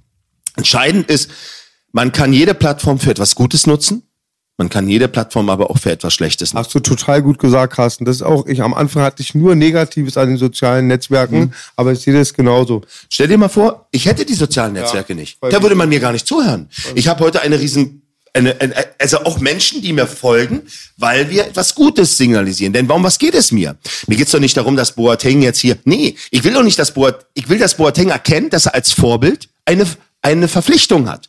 Als Vorbild macht man das nicht. Als Vorbild sollte er sich hinstellen, helfen und sagen, wisst ihr was? Cybermobbing, Hate Speak ist gefährlich. Natürlich würde er, wenn er das jetzt sagt, aha, hast du vielleicht deine Schuldgefühle? Das muss er nicht mehr selbst machen. Verdammte Scheiße, warum macht's nicht FC Bayern München? Warum sagt FC Bayern München nicht, stop Hate Speak, stop Mobbing? Nein, machen die nicht. Weißt du, mit wem ich das gemacht habe? 2018, am 1. Dezember, habe ich mit Hannover 96 im Stadion, du hast es ja gesehen, ich habe dir was zugeschickt, habe ich im Stadion, da hat, haben die auf ihr Logo verzichtet vom Sponsor, da war hier vorne Stop Mobbing drauf, da haben wir vor 40.000 Zuschauern in der Bundesliga ein Zeichen gegen Mobbing gesetzt. Ich habe auch andere Vereine angeschrieben. Keine Rückmeldung. Es ist nicht gewollt. Es ist ein unangenehmes Thema. Und jetzt wird kurz darüber geredet und dann verschwindet es wieder. Absolut. Ähm, eine, eine Sache muss ich sagen, äh, es gibt äh, Hate Speech, hast du einmal angesprochen, und das Cybermobbing. Mhm. Das Interessante ist, wenn man sich mit der politischen Struktur dieser ganzen Situation auseinandersetzt, dann sind die Leute, die Hate Speech ver, äh, verbannen wollen aus dem Internet, sind die, die am meisten Cybermobbing betreiben. Das ist das Lustige. Mhm. Das sind nämlich die Linksliberalen. Also die SJWs, die Social Justice Warriors. Mhm. Die haben das für sich selbst jetzt irgendwie beschlossen, dass es eine geile Taktik ist, äh, Cybermobbing zu betreiben im Deckmantel des Trollings. Okay. Wie sie es so bezeichnen. Das bedeutet, dass ich dann irgendwie komme und dich 14 Tage lang durch den Kakao ziehe, von dir Bilder poste, in meiner Story deinen Kopf ausschneide und darunter schneide, was für ein Trottel du bist und so. Muss auch alles nicht hart sein, muss nicht mit harten Schimpfwörtern bestückt sein, aber man macht es kontinuierlich und man macht es halt da, wo es weh tut. Auf eine eklige Art und Weise. Und es ist halt eine gewisse Fraktion, die sich dann ganz krass immer dafür einsetzt, dass zum Beispiel Social Media Plattformen wie Parler verboten werden, weil dort Hate Speech stattfindet. Da merkt man schon, dass man so in so einer Situation ist, wo man so äh, Informationsüberflutung hat und schon gar nicht mehr weiß, wo was herkommt. Und das ist ganz, ganz gefährlich zurzeit, finde ich. Genau. Und pass auf, und, und weißt du, genau da, alleine schon, wir erfinden hier eine komplett neue Sprache. Also erstmal das Wort Mobbing kommt ja aus dem Englischen, ja, und bedeutet deu- in deutscher Übersetzung, wenn man es begrenzt, äh, Ausgrenzung. Und genau das ist es. Also, ich scheißegal, ob das Hate Speak heißt, ob das Cybermobbing heißt oder selbst Rassismus. Es ist alles eine Form der Ausgrenzung. Also, wenn wir bei einem Wort bleiben wollen, beim Mobbing. Die müssen keine neue Sprache erfinden. Sie müssen nur Mobbing bekämpfen. Denn Mobbing bedeutet, ich mache einen anderen fertig. Mit Worten, mit Taten, mit Gewalt, mit psychischer Gewalt, mit Lästern, Scheiße erzählen. Und es gibt in Deutschland jemanden, um jetzt einfach mal beim Vorbildern zu bleiben, der hat daraus eine Geschäftsidee gemacht. Der hat es daraus eine Geschäftsidee gemacht und ist DSM Nummer eins. Deutschlands Starmobber Nummer eins. Und dieser Mann heißt Oliver Pocher, um es ganz deutlich zu sagen. Das ist ja lustig, dass du den erwähnst. Ich hatte eigentlich nie was gegen den und ich habe auch manchmal ekligen Humor. Erschreckt mich dann auch manchmal. Aber in dem Moment, wenn ich da ein Kind sehe, kriege ich ein schlechtes Gewissen, wenn ich nur geflucht habe. Und meine Freundin hatte mir das geschickt. Ich habe es B geschickt. Da ist Oliver Pocher, ohne den jetzt zu mobben, mit Kleinkindern. Es sind Kleinkinder und macht Reimspielchen. Mein, mein Kind auch. Aber sie sagt so, meine Lieblingshexe ist Bibi und Tina. Und Oliver Pocher sagt von den Kindern, steckt den Finger in die Vagina. Und ich dachte erst, es ist ein Troll, aber es war wohl echt. Also jetzt ist es so, das gab's, da gab es auch einen, einen Shitstorm für. Das ist etwas, was er aber gemacht hat. Da ist er schon etwas jünger gewesen. Das heißt, dass er schon immer vielleicht etwas unbelehrbarer war. Aber er hat durch den, durch den, das müsst ihr aber wissen, damit ihr seine Geschichte kennt, Oliver Pocher war weg vom Fenster. Er war acht Jahre in der Versenke. Das heißt, er wollte ja wieder ins Rampenlicht. Und eigentlich, wenn du weg bist, dann bist du weg, kommst du kaum hoch. Dann hat er es aber geschafft, und das muss man ja auch erstmal auch wieder schaffen, ja, geschafft, dass er mit diesem Wendler-Disc, ja, also mit diesem Disc mit dem Wendler, es geschafft hat, ja wieder sehr in die Öffentlichkeit zu kommen. Das haben sie ja vielleicht dann ab einem gewissen Moment auch ein bisschen geschürt und ein bisschen Promo gemacht. Und, und das ist ja eine Geschichte. Ich suche mir einen aus, mit dem ich sage, du pass mal auf hier, jetzt sage ich dit und dit zu dir und wir verdienen beide Kohle daran. Aber er hat eins dabei gemerkt, ey geil, wenn ich mir jetzt den einen oder anderen Influencer schnappe, ähm, und da, dann kann ich damit eine gewisse Community erreichen. Also ich bin vollkommen, und ich habe letztes Jahr ein Beef ja mit ihm gehabt, da hat er mich ja so ja par par parodiert, ja, Wie mich, kann ein Mann wie du mit dem Beef haben? Das geht nicht. ja, ja, na ja, das frag mal Oliver. Aber entscheidend ist, wo ich, wo ich mit, wo ich mit Oliver pa pari gehe, ist, na, wie findest du das, wenn die überteuerte Produkte verkaufen? Total beschissen. Natürlich, wenn sich einer hinstellt und sagt, kauf diesen Becher hier für 99,99 Euro und der hat den für 10 Cent gekauft. Natürlich bin ich da bei dir, zu sagen, darüber können wir reden, dass das Wucher ist. Ja? Aber jetzt erklär mir doch mal, wieso, wenn ich das mache, ich denjenigen, der das sagt, also den Influencer, demütigen, erniedrigen und durch den Dreck ziehen muss. Erklär mir das. Und ich hatte letztes Jahr, es gab einen Fall, dadurch bin ich da, ich krieg sehr viele E-Mails zu Oliver Pocher äh, und habe dann irgendwann mal gesagt, du pass auf, jetzt gucke ich mir manche machen Sachen immer an. Und er hat gesagt, nee, das ist kein Mobbing. Und dann habe ich, hab ich mit ihm auch mal telefoniert dazu. Und dann hat er auch gesagt, ich muss mit dir ja nicht telefonieren. Na, musst du nicht, machst du aber gerade. Scheinst ja dann doch die Gedanken darüber zu haben, was ich sage. Es scheint ja Gewicht zu haben. Guck mal, du, du, du, du lässt das jetzt auch gegen mich. Und, oder versuchst es. Du nennst mich Stahl, Sch Schreistali und so. Finde ich alles nicht. Öffentlichkeit, offiziell auch? Irgendwo offiziell hat er dich Ja, ja, genannt? ja, ja. Also ne, das heißt, der hat so ein bisschen in, so Lust hier verpackt. Entscheidend ist, sag, Oliver, wenn du schon über mich redest, auf deiner Community, dann, dann sei doch, doch, doch wenigstens so viel Eier, dass du mich auch verlinkst. Damit deine Leute nämlich auf meine Seite auch gehen können und gucken, was ich machen kann. Weil du sagst, ich bin, was du machst, ist kein Mobbing. Ich sag dir mal, weißt du was, ich erzähle nicht über Comedy und erzähle mir nicht. Ein jemand, der seit über sieben Jahren gegen Mobbing kämpft, auf Beerdigung ist, der Referate hält, der an Schulen ist, der in der Politik dafür tätig ist, erzähl du mir doch nicht, was Mobbing ist. Und weißt du, Oliver, ich will dich eigentlich vor allem beschützen. Und jetzt kommen wir zu der Parallele. Ich will dich vor etwas beschützen, Oliver. Hast du dir mal überlegt, wenn du mit deiner Reichweite wenn du einen Influencer dir greifst und den so stark erniedrigst und durch den Dreck ziehst, dass der sich dadurch das Leben nimmt. Oliver, dann musst du mit dieser Schuld leben und du wirst nie wieder glücklich. Und davor will ich dich eigentlich bewahren und ich will diesen Menschen davor bewahren, dass er sich das Leben nimmt. Merkt ihr die Parallele? Ja. Oder der Influencer rastet aus und nimmt dir dein Leben. Genau. Und da kommen wir nämlich zum zwei Sachen. Ich sage ganz klar in Deutschland, Mobbing ist ein Serienkiller. Mobbing tötet jeden Tag. Jungs, während wir hier beide zu sitzen, und das ist, wir sind hier am Tisch der Wahrheit, dann sage ich euch jetzt die Wahrheit. Während wir hier sitzen, überlegen Sie sich, gerade jetzt in der, in, jetzt wo wir sind, überlegen sich fünf bis sechs Kinder, sich morgen das Leben zu nehmen. Fünf bis sechs. Eins bringt sich um und die anderen landen mit schwersten Behinderungen und Traumas in Psychiatrien oder Krankenhäusern. Eins bringt sich um. Und das war bevor Corona ist. Durch Corona ist alles verdoppelt, verdreifacht. Das heißt, ihr könnt das jetzt mal zwei nehmen. Wir haben jede Woche, Jungs, jede Woche in Deutschland, wenn die Schulen offen sind, 500.000 bis eine Million Fälle jede Woche von Mobbing, Gewalt, Hass und Vorurteilen. Ohne Cybermobbing. Das kommt noch dazu. Mobbing tötet Menschen. Wir hatten in Deutschland 2002 einen Amoklauf in Erfurt. Wir hatten einen Amoklauf 2009 in Winnenden. Und wir hatten einen Amoklauf 2016 in München. Alle drei Amokläufe sind motiviert und mit ausgelöst worden durch Mobbing. Es wird in der Politik verschwiegen, es wird verharmlost, diese Zahlen hört ihr von denen nicht. Es wird, und die Experten, die die anstellen, sagen niemals, das Mobbing tötet. Ja, Mobbing ist nicht schön und ja, das, das kann den einen oder anderen vielleicht noch eine schlimme Situation bringen. Wollt ihr mich hier verarschen? Ich wollte mir wegen Mobbing das Leben nehmen, da war ich zehn Jahre. Mobbing killt Menschen. Also, Oliver Pocher und jeder da draußen, der das so lustig findet, hinter seiner Tastatur zu sitzen und eine große Fresse zu haben und den, den, den Shitstorm zu verstärken oder mitzumachen. Wenn ihr alle mal Kinder habt, dann seid ihr mit, da, mit daran schuld, dass das nicht besser wird.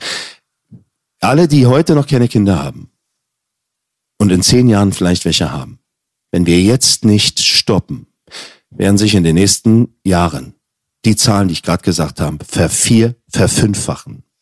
Ich will das nicht und ich denke, viele von euch da draußen und ihr beide wollt das auch nicht. Aber wenn man nicht redet und weil wir am Tisch der Wahrheit sind, sage ich euch mal, was in Deutschland das größte Problem ist. Wir haben in Deutschland ein Problem mit der Wahrheit. Weil die Wahrheit wollen wir nicht hören. Und Fontane, gibt ja das Fontane-Haus in Reinickendorf, habt ihr das schon mal gehört, Fontane hat mal gesagt, man, wenn man die Wahrheit nicht bekämpfen kann, bekämpft man den, der die Wahrheit äh, sagt, diskreditiert ihn, zieht ihn durch den Dreck, damit er die Glaubhaftigkeit verliert. Genau. Jetzt will ich hier keinen Bogen zu irgendwelchen Verschwörungstheoretikern schlagen. Lassen wir uns, lassen wir uns darauf ein. Es gibt einen Haufen Leute, die einen Haufen Scheiße labert. Es gibt aber auch Leute, die sagen die Wahrheit. Genau. Oder zumindest viele Teile der Wahrheit. Auch mich hat man versucht, in die rechte Ecke zu schicken, als bekloppt abzustempeln. Schon vor Jahren. Man bekämpft mich in Berlin in Berlin-Neukölln, wo mein Barrio ist, da bekämpft man mich mit, weil man nicht will, dass ich sage, an, an Schulen in Berlin-Neukölln, sowie an allen Schulen in Deutschland, gibt es Probleme. Alter, jeder weiß, dass in Berlin-Neukölln Probleme an den Schulen gibt. Aber daran sind weder die Türken und Araber oder sonst wer schuld, daran ist die Gesellschaft schuld, verdammte Scheiße. Und Mobbing ist, ist kein Unterschied zwischen Frohnau oder Neukölln. Der einzige Unterschied ist, dass in Neukölln ein bisschen mehr zugeschlagen wird als in Immer die gleiche Musik, sage ich nur. Manchmal ist die Anlage ein bisschen lauter, ja, manchmal ein bisschen leiser. Na so. Und genau da. Und warum, warum habe ich mich aufgemacht? Als mein Sohn Opfer von Mobbing wurde. Zusammengeschlagen, zusammengetreten. Kam das Karma wieder zu mir. Hm. Ich hab's erlebt und mein Sohn wieder. Ich wollte nicht, dass mein Sohn abrutscht. Ich wollte nicht, dass mein Sohn den gleichen Weg geht wie sein Vater. Ich wollte das nicht. Also bin ich zur Schule und habe den Direktor konfrontiert. Und dann kam der mir dämlich. Ihr müsst ja erstmal gucken, was ihr Sohn gemacht hat. Der hat mich nicht mal gefragt, wer mein Sohn ist, geschweige denn seit wann der in der Schule ist. Da habe ich gesagt, sag mal, Du hast mir ja nicht mal gefragt, du schaltest sofort in den Schutzmechanismus. Machst du nicht das erste Mal. Und dann habe ich gesagt, so, welchen Fernsehsender findest du am geilsten? ARD, ZDF, RTL, Sat1. Sag mir welchen. Und der steht morgen da vorne mit mir vor der Tür. Und dann mache ich die zur berühmtesten Schule Deutschlands. Perfekte Waffe. Das ist die einzige Waffe, die die verstehen. Die öffentliche Wahrnehmung. Mein Gerichtssaal ist nicht, der, ist, ist nicht irgendein Landtag oder ein, ein, ein Bundestag oder für mich nicht ein Landgericht. Mein Gerichtssaal ist die Gesellschaft, die Öffentlichkeit. Und ohne Facebook und Instagram könnten wir das heute gar nicht. Die würden alles unterdrücken können, was es gibt. Deswegen ist es ein Fluch und ein Segen zugleich. Du kannst damit Menschen töten und du kannst damit Menschenleben retten. Aber es nicht zu benutzen ist einfach wie ein Indianer dann keine Winchester hat, sondern noch mit Flitzebogen auf die Cowboys schießt. Genau, Man genau. muss es benutzen. Ich habe äh, zwei kleine Beispiele mal für dich, so, die ich mal mit dir besprechen würde. Ja. Gerne. Und zwar äh, gibt es eine ehemalige MMA-Fighterin namens Gina Carano. Sie war Strikeforce Champion damals und ähm, ist mittlerweile Hollywood-Star. Eine relativ ähm, beliebte Person dort drüben, wurde von Disney angeheuert und hat äh, eine Rolle bekommen, die sehr populär geworden ist in der aktuellen Serie The Mandalorian. Und das ist ähm, mit die bekannteste Serie, die zurzeit läuft. Das ist Star Wars. Und ähm, die Rolle, die sie dort gespielt hat, hat sie noch zu einem größeren Star gemacht, als sie vorher war. Vor kurzem wurde sie gefeuert. Sie hatte schon öfters mal zum Beispiel die Maskenpolitik kritisiert oder auch die amerikanische Politik kritisiert. Und ähm, es gibt halt eine bestimmte Fraktion der amerikanischen Politik, die nennt man die Konservativen, die werden dort drüben äh, vor allem in den Medien sehr hart gebasht zurzeit. Und Gina Carano gehört dazu. Was sie gemacht hat, äh, war ein Post über die äh, Zeit des Nationalsozialismus. Es gibt ein sehr, sehr bekanntes Bild, da wo man sieht, dass alle Leute in einer riesengroßen Masse gerade den Hitlergruß zeigen und ein einziger in dieser Masse macht es nicht. Den hat sie umkringelt und hat dann gemeint, dass damals die Juden nicht nur von den Soldaten und von der Politik angegriffen wurden, sondern dass es auch ein gesellschaftliches Problem war. Die Gesellschaft wurde so beeinflusst durch Medien und Politik, dass die Gesellschaft selbst angefangen hat, zum Täter zu werden. Das bedeutet, dass sogar kleine Kinder angefangen haben, Juden auf der Straße zu schlagen, zu prügeln und zu jagen, etc. pp. Also es ist nicht eine rein militärische Geschichte gewesen, sondern eine gesellschaftliche Geschichte. Und sie meinte, dass das absolut verwerflich ist und dass man, wenn man heutzutage wegen seiner politischen Meinung, wenn man dafür dann angegriffen wird, in der Öffentlichkeit durch den Kakao gezogen wird und so weiter und so fort, dass man das damit vergleichen könnte. Es ist ein haariger Vergleich, weil man dort äh, über einen Massenmord spricht und das ist noch nicht der Fall. Aber trotzdem sind die Tendenzen ja nicht so unähnlich. Daraufhin wurde sie als Antisemitin betitelt, äh, von allen großen Mainstream-Outlets in Deutschland mit. Ob das jetzt Spiegel, Bild, keine Ahnung, wer auch immer da beteiligt war, die haben das alle als Headline geteilt. Antisemitin verliert ihren Job aufgrund dieser Aussage. Dann kam diese, die ich dir vorhin gesagt habe, die SJWs, die Social Justice Warriors, die dann, wenn irgendjemand angeblich rechts, Nazi, Rassist, keine Ahnung was ist, attackieren die die und zwar organisiert und koordiniert. Die sind untereinander abgesprochen und machen das gerne. Und die haben auch alle zehn Fake-Accounts nochmal zu ihren eigenen dazu. Und dann wurde sie wochenlang aufgrund dieses Statements gemobbt und ein Hashtag wurde verfasst, dass sie ihren Job verlieren soll. Gina Carano, fire, fire Gina Car Carano, irgendwas in der Art und Weise. Letztendlich ist es auch dazu gekommen, dass sie ihren Job verloren hat. Und während dieser ganzen Aktion, wo sie gemobbt wurde, wo gesagt wurde, du bist eine rassistische Schlampe, Stück Dreck, dies, das und diese ganzen Namen, die du wahrscheinlich schon öfters gehört hast, äh, hast im Kontext des Cybermobbings, wurde ihr an den Kopf geworfen. Und sie ist eigentlich Amerikas Darling. Sie hat eigentlich sich immer sehr, sehr gut höflich, respektvoll, Martial Artist mäßig und so weiter bewiesen, hat eine sehr, sehr große Fanbase. Und in dem Augenblick wurde sie komplett diffamiert und hat dann daraufhin geantwortet, es tut mir leid, ich habe nichts mit Rassismus zu tun und ich verteufel das und sie hat das ja auch anhand des Beispiels eigentlich gezeigt, indem sie gesagt hat, hey, guck mal, das war scheiße, was den Leuten damals passiert ist. Und in, im Zuge dessen hat sie tatsächlich dann ihren Job verloren. Die Leute, die, äh, die sie gemobbt haben über Wochen hinweg, die selbst sich selbst nicht als Mobber betiteln würden, sondern sagen, nein, wir sind Trolls. Ich weiß jetzt nicht, was die Scheiße soll, aber es ist bei denen gerade so. Die haben zum Beispiel gefordert, du postest jetzt ACAB und Black Lives Matter, dann hören wir auf, dich zu mobben. Also erstmal, denkt immer daran, was ich vorhin gesagt habe. Mobbing Eine Sache noch ganz Geschichte, kurz. Eine äh, Sache ganz kurz. Das ACAB kam dadurch zustande, dass sie halt die linksliberale Meinung nicht akzeptiert hat, und zwar Defund the Police mitzumachen. Es gab da drüben in Amerika gab es eine riesengroße Welle, wo gefordert wurde, dass die kompletten Mittel der Polizei entzogen werden. Die sollten komplett demonetarisiert werden. Was für ein Schwachsinn. Also in dem Augenblick, wenn das nächste Mal jemand versucht, dein Kind zu entführen, mal sehen, wenn du anrufst. Aber das war so das Ding. So auch wenn ich so viele Probleme mit der Polizei gehabt habe und Fuck the Police ist ein Leitfaden unserer Jugend gewesen, aber trotzdem würde ich niemals auf die Idee kommen zu sagen, wir müssen die Polizei abschaffen. Dann würden wir einfach nur noch im absoluten Chaos landen. Aber die wollten das tatsächlich und die haben das auch durchgezogen. Und weil sie dagegen war und weil sie dieses Beispiel genannt hat, was die als antisemitisch und rassistisch umgemünzt haben, was mit der Realität nichts zu tun gehabt hat, fordern sie im Gegenzug ein Black Lives Matter und ein ACAB, dann hören wir auf, dich zu mobben. Das ist tatsächlich passiert. Die Frau ist den Job los. Sie sitzt jetzt und wurde von der konservativen Seite jetzt zwar aufgefangen und kriegt jetzt andere TV-Jobs, aber Star Wars und so weiter, also ist eine Riesenschweinerei, ganz ehrlich. Ziehe ich ein bisschen Parallelen. Man weiß ja auch, der MTV-Job ist eingefroren und ich habe es ja auch schwarz auf weiß gesehen in den Tubes. Mir wird das auch vorgeworfen. Und ich denke mir, das ist mittlerweile auch so ein Wort, um Leute mundtot zu machen. Ich hatte damals durch B auch, der hat mir es bestätigt, nach dem Kennedy-Mord kam ja sofort auch das Wort Verschwörungstheoretiker, dass einfach alle Leute in so eine Schublade gepackt werden. da, da musst du doch gar nicht so weit greifen. Also ist natürlich eine krasse Nummer, habe ich jetzt nicht so unbedingt mitgekriegt. Aber was bedeutet, das habe ich vorhin ja gesagt, Mobbing bedeutet jemanden ausgrenzen, jemanden ausschließen, also aus der Gesellschaft ausschließen.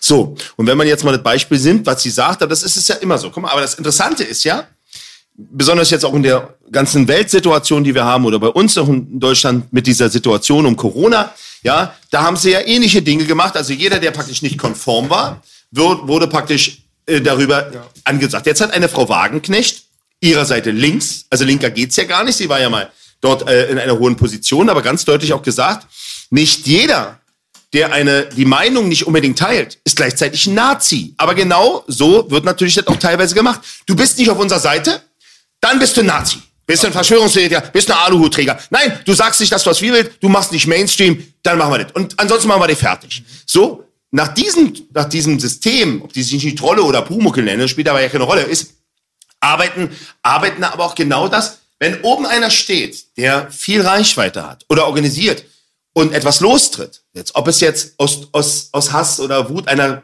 gekränkten Beziehung ist oder warum immer oder weil es ein Geschäftsmodell ist wie bei Oliver Pocher ja du es ist eine Verantwortungslosigkeit die da passiert. Und jeder und jetzt kommen wir zu dem was ich sage jeder kann Opfer von Mobbing werden. Ich du du ihr alle da draußen. Es muss sich nur jemand gegen euch verschwören. Und die Frage ist dass die Frau noch lebt Respekt, weil viele würden in so einer Situation, wenn sie alles verlieren und so durch den Dreck gezogen werden, nämlich dann sterben und sich das Leben nehmen. Und dann wäre ein Aufschrei gewesen und dann hätten sie aber nicht mit der gleichen Energie, die sie durch den Dreck gezogen haben, nämlich darüber geredet, dass das, was sie gemacht haben, sie getötet hat. Nein, man will das damit rechtfertigen. Und eins müsst ihr verstehen. Unrecht kann man nicht mit Unrecht bekämpfen. Das geht nicht.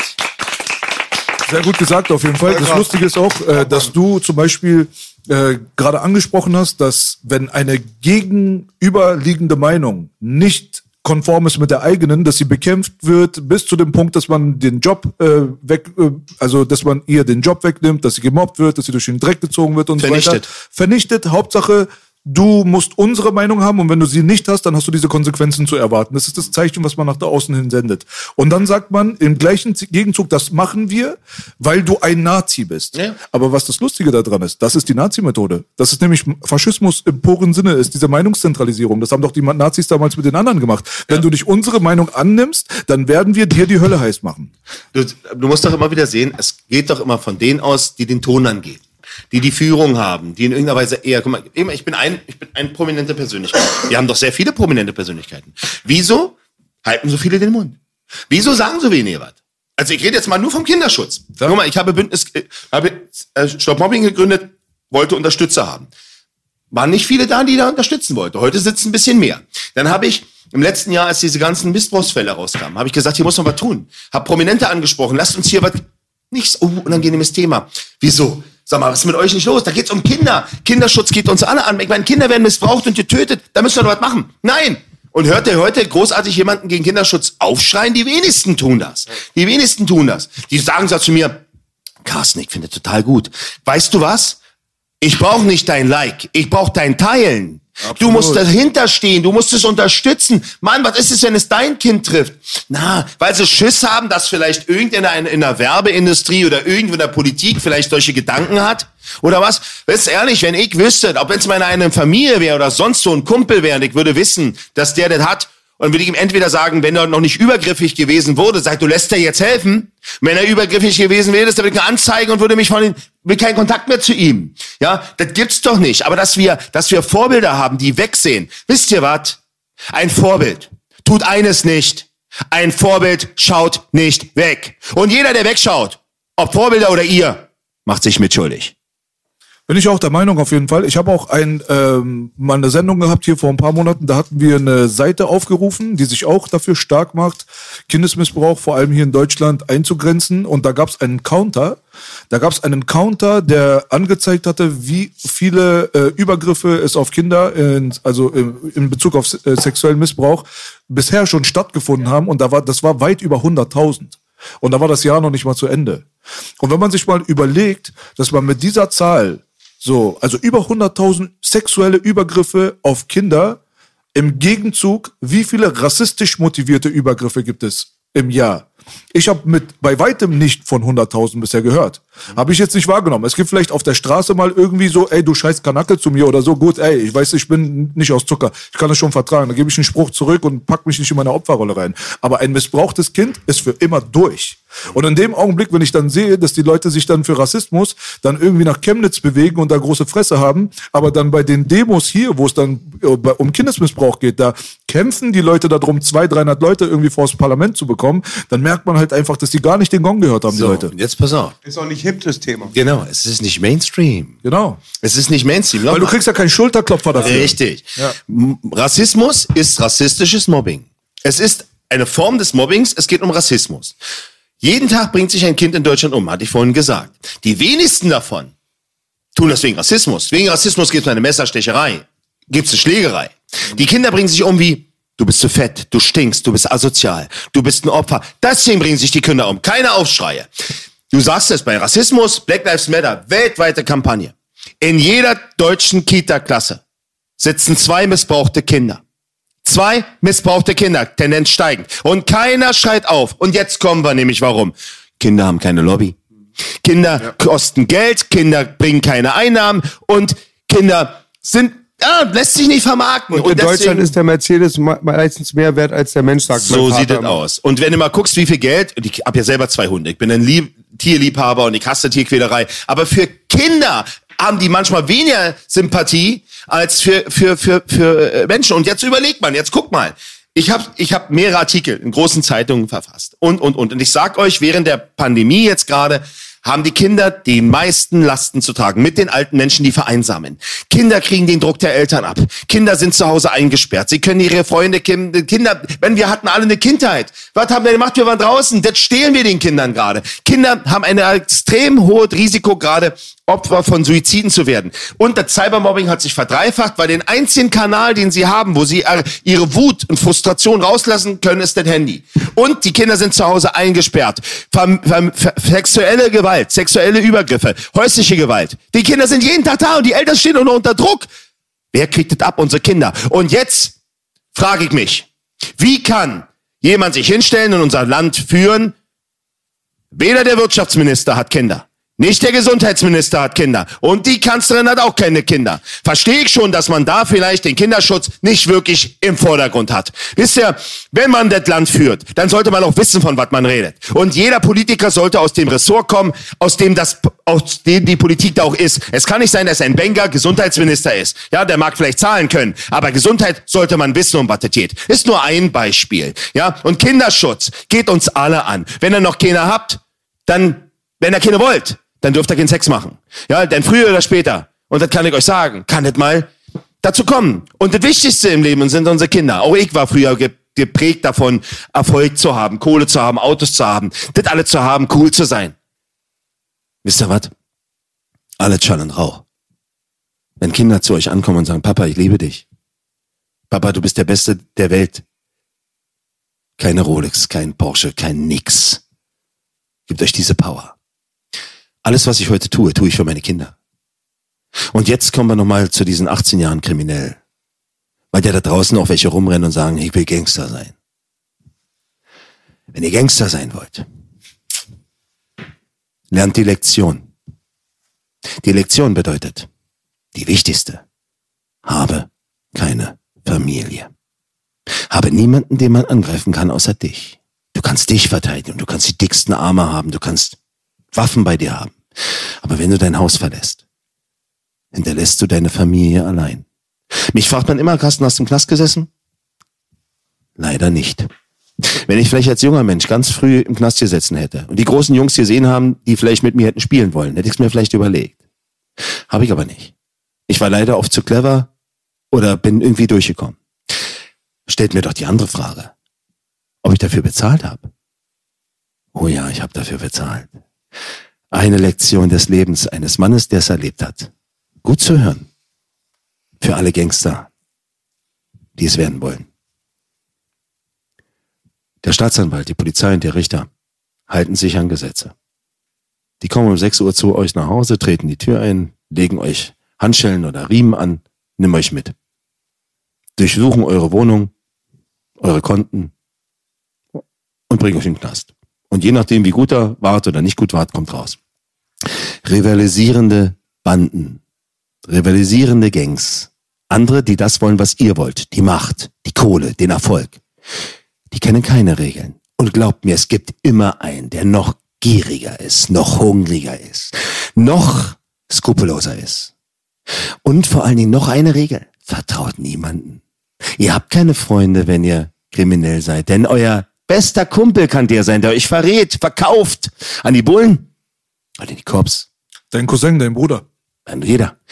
Nur um das zu bekommen, was du hast, deine Position. Und wisst ihr, ich war auch ein Mann, der kein Kostverächter war. Und ich habe mich in eine Frau verliebt, der ich natürlich nicht erzählt habe, was ich mache. Weil dann hätte sie Angst gehabt, hätte sich nicht mit mir eingelassen. Sie hatte Geld gesehen, vielleicht die großen Autos. Ich habe ihr erzählt, ich bin Versicherungsvertreter mit 24 und sehr erfolgreich. Sie war jung, sie war naiv. Ich habe sie belogen. Ich war das Arschloch, der sie getäuscht hat. Und jetzt kommen wir zur Lektion. Ich konnte alles kaufen. Ich konnte sie beschützen, wenn ich neben ihr war. Ich war groß, ich war bewaffnet. Das wusste sie nicht. Da kommt ja auch keiner. Aber wenn ihr dann euer Haus verlässt, so wie ich damals, um eure Kumpels zu treffen, um abzuhängen, um cool zu sein, dann hinterlasst ihr diese Frau, die bei mir im vierten Monat schwanger war, alleine zu Hause. Und mein bester Freund, Freund, hat meinen Gegnern, meinen Kontrahenten, die ein die mich warnen wollten, gesagt, wo meine Freundin wohnt und dass sie schwanger ist. Sie wussten, dass sie schwanger ist. Und sie wollten mir eine Lektion erteilen und wollten mich da treffen, wo jeder verwundbar ist. Bei der Familie. Bei den Menschen, die ihr liebt. Und sie wollten ihr nur Angst machen. Und da sie nicht wusste, welche Gefahr da ist und sie sehr temperamentvoll war, hat sie sich gewehrt. Sie haben sie zu dritt vergewaltigt die Treppe runtergestoßen und sie in den Bauch getreten mehrfach, dass sie mein Kind verloren hat. Ich hätte heute einen Sohn, der wäre 22 Jahre alt. Also verdammt nochmal, erzählt mir nicht von Gangster. Erzählt mir nicht, wie groß und stark ihr seid. Und erzählt mir nicht, dass Geld alles ist. Ich muss seit über 20 Jahren damit leben, dass ich meinen eigenen Jungen begraben habe. Und das ist ein Schmerz, den ich euch ersparen möchte. Es ist etwas, was ihr nie wieder bekommt, was euch in Nacht verfolgt. Und ich hatte das Glück, nochmal Vater zu werden. Und ich habe mir damals geschworen, wird nur irgendjemand mein Kind bedrohen, meine Familie bedrohen, dann werde ich alles dafür tun, um mein Kind zu beschützen. Und jeder, der mein Kind bedroht, wird das spüren. Ich hätte niemals gedacht, dass das in der Schule passiert. Durch andere Kinder, die Grenzen überschreiten. Und deswegen kämpfe ich für mein Kind und für jedes andere Kind und für jedes Leben da draußen, denn jedes Leben ist wertvoll. Und es gibt niemanden, der das Recht hat, sich über das Leben und über die Würde des Menschen zu stellen. Niemand, nicht ich, nicht ihr, niemand. Und auch nicht die Politik. Und wer das tut, der sollte wissen, dass es auch Menschen gibt, die dafür sorgen können, dass das aufhört. Mit dem Guten. Aber manchmal muss man etwas lauter sein, etwas direkter sein. Und man muss wissen, von was man redet. Ich habe nicht studiert. Ich habe es erlebt. Ich habe die Narben am Körper. Und ich habe die Narbe auf dem Herz. Und ich weiß, wo mein Sohn liegt. Und das möchte ich euch ersparen. Ich kann meine Vergangenheit nicht ändern. Aber es ist meine Pflicht, meine Verantwortung als Vorbild, als Vater, als Bürger, dafür mitzuhelfen, dass diese Welt, dieses Land, diese Gesellschaft etwas besser wird. Ich habe bei mir angefangen. Und ihr müsst bei euch anfangen, etwas besser zu machen. Auf jeden Fall eine starke Geschichte, nicht stark in dem Sinne so Applaus, sondern halt wirklich auch dramatisch und äh, sehr, sehr tiefgehend. Ähm, weißt du, viele Leute werden sagen, Carsten, du bist so theatralisch und es klingt so, als würdest du ein Buch runterlesen und so weiter. Du hast ja auch dieses Talent so. Man, äh, man fühlt das Ich kann so. nicht rappen. Er ist ein guter Rapper gewesen, sagen wir es mal so, bin ich mir hundertprozentig sicher. Aber auf der anderen Seite, wenn man so alles hört, was du alles so gesehen und erlebt hast und so weiter, da ist es halt auch äh, absolut verständlich, dass man eventuell dann nicht einfach dort sitzt und mit der Kopfstreichelmethode versucht, jetzt Leute zu catchen für seine eigene Story. Vielleicht muss man ab und zu mal auch so ein bisschen leidenschaftlicher sein. Und das ist auch zum Beispiel der Unterschied hier in Deutschland im Vergleich zu den USA. In den USA zum Beispiel, wenn du leidenschaftlicher bist und deine Meinung auch mal so ein bisschen emotionaler kundtust und so weiter, kriegst du meistens sogar Respekt von den Medien. Man sagt sogar so, we appreciate the passion, so, weißt du so. Und hier in Deutschland ist es meistens so, wenn man schon ein bisschen lauter wird, dann heißt es schon so, oh, oh, oh, oh, das ist, das ist kein Typ, mit den ich gerne zuhören möchte, der hat bestimmt irgendwelche psychologischen Probleme und keine Ahnung was. Wir haben alle psychologische Probleme. Natürlich, wir sind alle Äh, weißt Baustellen. du, da, wo du halt leise bist, da hast du halt woanders irgendwie dein Furz quer hängen. Aber hier in Deutschland, finde ich persönlich, wird man auch so ein bisschen dazu getrimmt, sage ich mal, dieses leise Mucksmäuschen zu sein. Und das habe ich schon damals mitbekommen, wo die ersten Kinder aus unserer Familie angefangen haben, die Kita zu besuchen und denen beigebracht wurde, dass wenn sie geschlagen werden, dass sie dann nicht zurückschlagen und danach dann zu erzählen äh, rennen und sagen, ey, der hat mich gehauen, während man heute wir haben allen unseren Kindern in der Familie, und da könnt ihr uns jetzt hassen dafür und sagen, wie behindert wir Kanaken sind in der Birne, ja, haben wir allen unseren Kindern gesagt, haut er dich einmal, haust du ihn zweimal zurück, weil ansonsten wird er morgen das wieder machen, übermorgen wieder machen und so weiter und so fort. Deswegen hatten wir auch öfters mal diese Situation und äh, viele von unseren Familienmitgliedern, wir ticken alle gleich, dass die äh, Erzieherinnen gekommen sind zum Beispiel und gesagt haben, haben sie wirklich den Kindern gesagt, die sollen zurückhauen? Äh, ja, und wenn Sie damit ein Problem haben, dann können Sie ja gerne was versuchen daran äh, zu ändern. Wird nicht passieren. Wir werden das immer so weitermachen, weil ich absolut davon überzeugt bin, dass es halt schon diese Opfermentalität schon in der frühesten Kindheit in die Leute rein injiziert. So. Und das finde ich absolut bescheuert so. Siehst du, und meine, meine Aufgabe, weil ich an Kitas bin, weil ich an Schulen bin, ist es, dabei mitzuhelfen, dass der erste Schlag erst gar nicht ausgeführt wird. Dass also, dass die Reaktion, die du ja praktisch schilderst, gar nicht notwendig ist. Genau. Dass ich sage, wisst ihr, ihr müsst nicht jeden mögen. Aber ihr müsst jeden respektieren. Du magst den nicht, nein, dann lass ihn doch in Ruhe. Dann geh nach links, das ist rechts. Aber wenn du ihn schlägst, gibt's immer eine Situation. Entweder tust du ihm damit weh und er ist verzweifelt oder er schlägt im schlimmsten Fall zurück. Und so entsteht dann eine Gewaltspirale. Absolut, das ist ja, wie so ein Bumerang. Ich meine, diesen Bumerang, den du loswirfst, ja, in dem kommt Augenblick, wo zurück. du haust, der kommt entweder zu dir zurück oder er kommt zu ihm zurück, aber irgendjemand trifft er. Ja, genau. Und das ist halt so das Ding, was wir auch immer versucht haben, in unseren Kreisen halt immer wieder zu kommunizieren, zu sagen, du, pass auf, wir möchten unter keinen Umständen, und das sage ich der Voll Vollständigkeit halber, dass du derjenige bist, der diese Schlägerei startet. Genau. Der, der die erste Bombe verteilt, das wirst du niemals sein. Aber in dem Augenblick, wenn du geschlagen wirst, wirst du nicht stehen bleiben und zwei, drei weitere fressen. Du bist nicht Jesus Christus. So, das darf nicht passieren. Und das ist halt immer ganz wichtig zu betonen. Wir sagen nicht, schlagen ist gut. Wir sagen nur, du schlägst nicht, aber verteidigst dich. Ganz einfach. Also, wenn man, jetzt, gesagt. wenn man jetzt, wenn man jetzt mal natürlich mal ganz, wenn man einfach mal hingeht und nimmt mal das Gesetz zur Lage, dann ist, reden wir vom Notwehr. Notwehr. Genau. Ja. Jetzt ist es aber so, ähm, ich persönlich, und ich bin ja, ich bin ja ähnlich aufgewachsen, ja, also, also ich, ich war aber in dieser Position, es ist natürlich immer so, jetzt, jetzt bist du in der Kita und hast zwei gleich alte hier. Der eine schlägt den einen und dann ist ja eine Verhältnismäßigkeit. Erzähl mal einen Zehnjährigen, der soll einen 14-Jährigen mit seinen fünf Kumpels verprügeln. Ja, ja, ja, da kommt ja immer der Spruch her, kennen wir ja auch, ich hole meine Brüder. Ja, ja. so. Kennen alle. Genau, aber so. Aber entscheidend ist es, ist es nicht traurig, dass es überhaupt zu einer Gewalt kommt? Kann nicht jeder jeden so akzeptieren, wie es ist? Ich weiß, es ist eine schöne Welt, die man sich gerne macht wie Pippi Langstrumpf. Aber genau da versuche ich ja anzusetzen. Weißt du, wenn ich mit Kindern in eine Kita quatsche, kann man sich kaum vorstellen. Die denken immer, ich bin nur an einem Level. Ich bin in Kitas, ich bin in Grundschulen, in Oberschulen, in, in, in, in Oberstufenzentrum, also Berufsschulen und in Haftanstalten. Und, du musst doch also, du musst doch mit jemandem, der eine Haftstrafe abbrüßt wegen körperlicher Gewalt und Einbruch oder noch schlimmeren, kannst du doch nicht so reden wie mit jemandem in der Kita, aber umgedreht auch nicht. So, wenn ich also mit Kindern in der Kita im Sitzkreis sitze und die toben da alle rum, wo fängt Mobbing an? Nimm mal Mobbing. Oder wo fängt Körper, seelische Gewalt an? Und jetzt, überleg mal selber. Nimm mal einen Spielplatz. Also noch vor der Kita. Da waren wir ja alle mal. Wir haben alle mal in den Pampers geschissen. Ja, also so wollen wir das hier mal klarstellen. Wir alle haben eine Piste und in den Pampers geschissen. Wir sind doch alle mal das erste Mal auf den Spielplatz gelaufen. Also wenn wir laufen konnten. Wenn wir nicht fast immer auf, in, in den Sand gefallen wären. Nehmt euch mal jetzt genau diese Situation, die ihr selber schon gesehen habt und auch erlebt habt. Aber das habt ihr verdrängt. Da geht, und das ist doch so ein wunderschönes Bild. Man nimmt einen Spielplatz. Ihr seht, ja, wir sind ja jetzt hier gerade äh, äh, mitten in, in Kreuzberg oder fast äh, Köln, Kreuzberg, warte, Kreuzberg. Kreuzberg, genau. Und jetzt ist hier auf dem Spielplatz. Da wirst du alle Kulturen haben. Und die Kiddies sitzen zusammen im Spielplatz und spielen. Egal welche Nationalität. Sie spielen Ball. Sie artikulieren sich ja sowieso noch nicht über Sprache, sondern über Handzeichen, ja. Und jetzt, stellt euch vor, sitzt, ist eine Gruppe mit fünf Kindern, die da spielt. Und jetzt kommt eine neue Mama mit, ihrem, mit dem Kinderwagen an oder wie auch immer, den an der Hand. Der Kleine sitzt, sieht die Kids, freut sich. Jetzt geht er doch ganz schamhaft so Stück für Stück, schleicht er da ran, weil er ein bisschen sich geniert oder noch Scham hat. Er kennt die vielleicht nicht. Fremdet. Fremdet, genau. Jetzt kommt er zu der Gruppe und ist da und signalisiert oder sagt vielleicht, ja, darf ich mitspielen? Jetzt dreht sich einer um aus der Gruppe. Ist ein Kind. Nein. Ich mag bitte, Mama ist Bild. Ja, irgendwas. Was passiert mit dem Kind? Das Kind dreht sich, fängt dann an zu weinen, rennt zu seiner Mama. Und genau da muss ein Erwachsener eingreifen und sagen, was macht ihr denn da?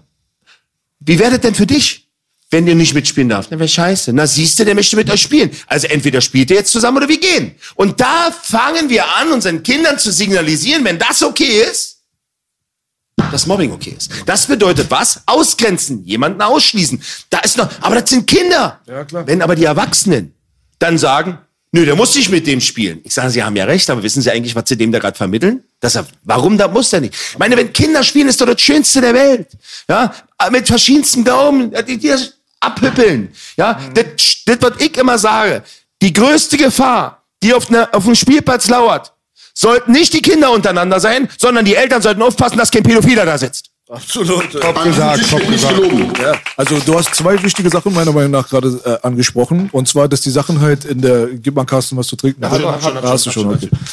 Äh, Du hast zwei wichtige Sachen angesprochen, wo ich auch immer gesagt habe, meiner Meinung nach fängt Mobbing nicht in der Schule an. Mobbing fängt an erstmal im frühkindlichen Alter und es ist zurückzuführen auf die Familiensituation. In dem Augenblick jetzt, wenn die Eltern nicht in der Lage sind zu reagieren, das heißt in dem Augenblick macht, äh, sind die Eltern ja in zweierlei Verantwortung dort diese Spielplatzsituation, die du jetzt gerade geschildert hast.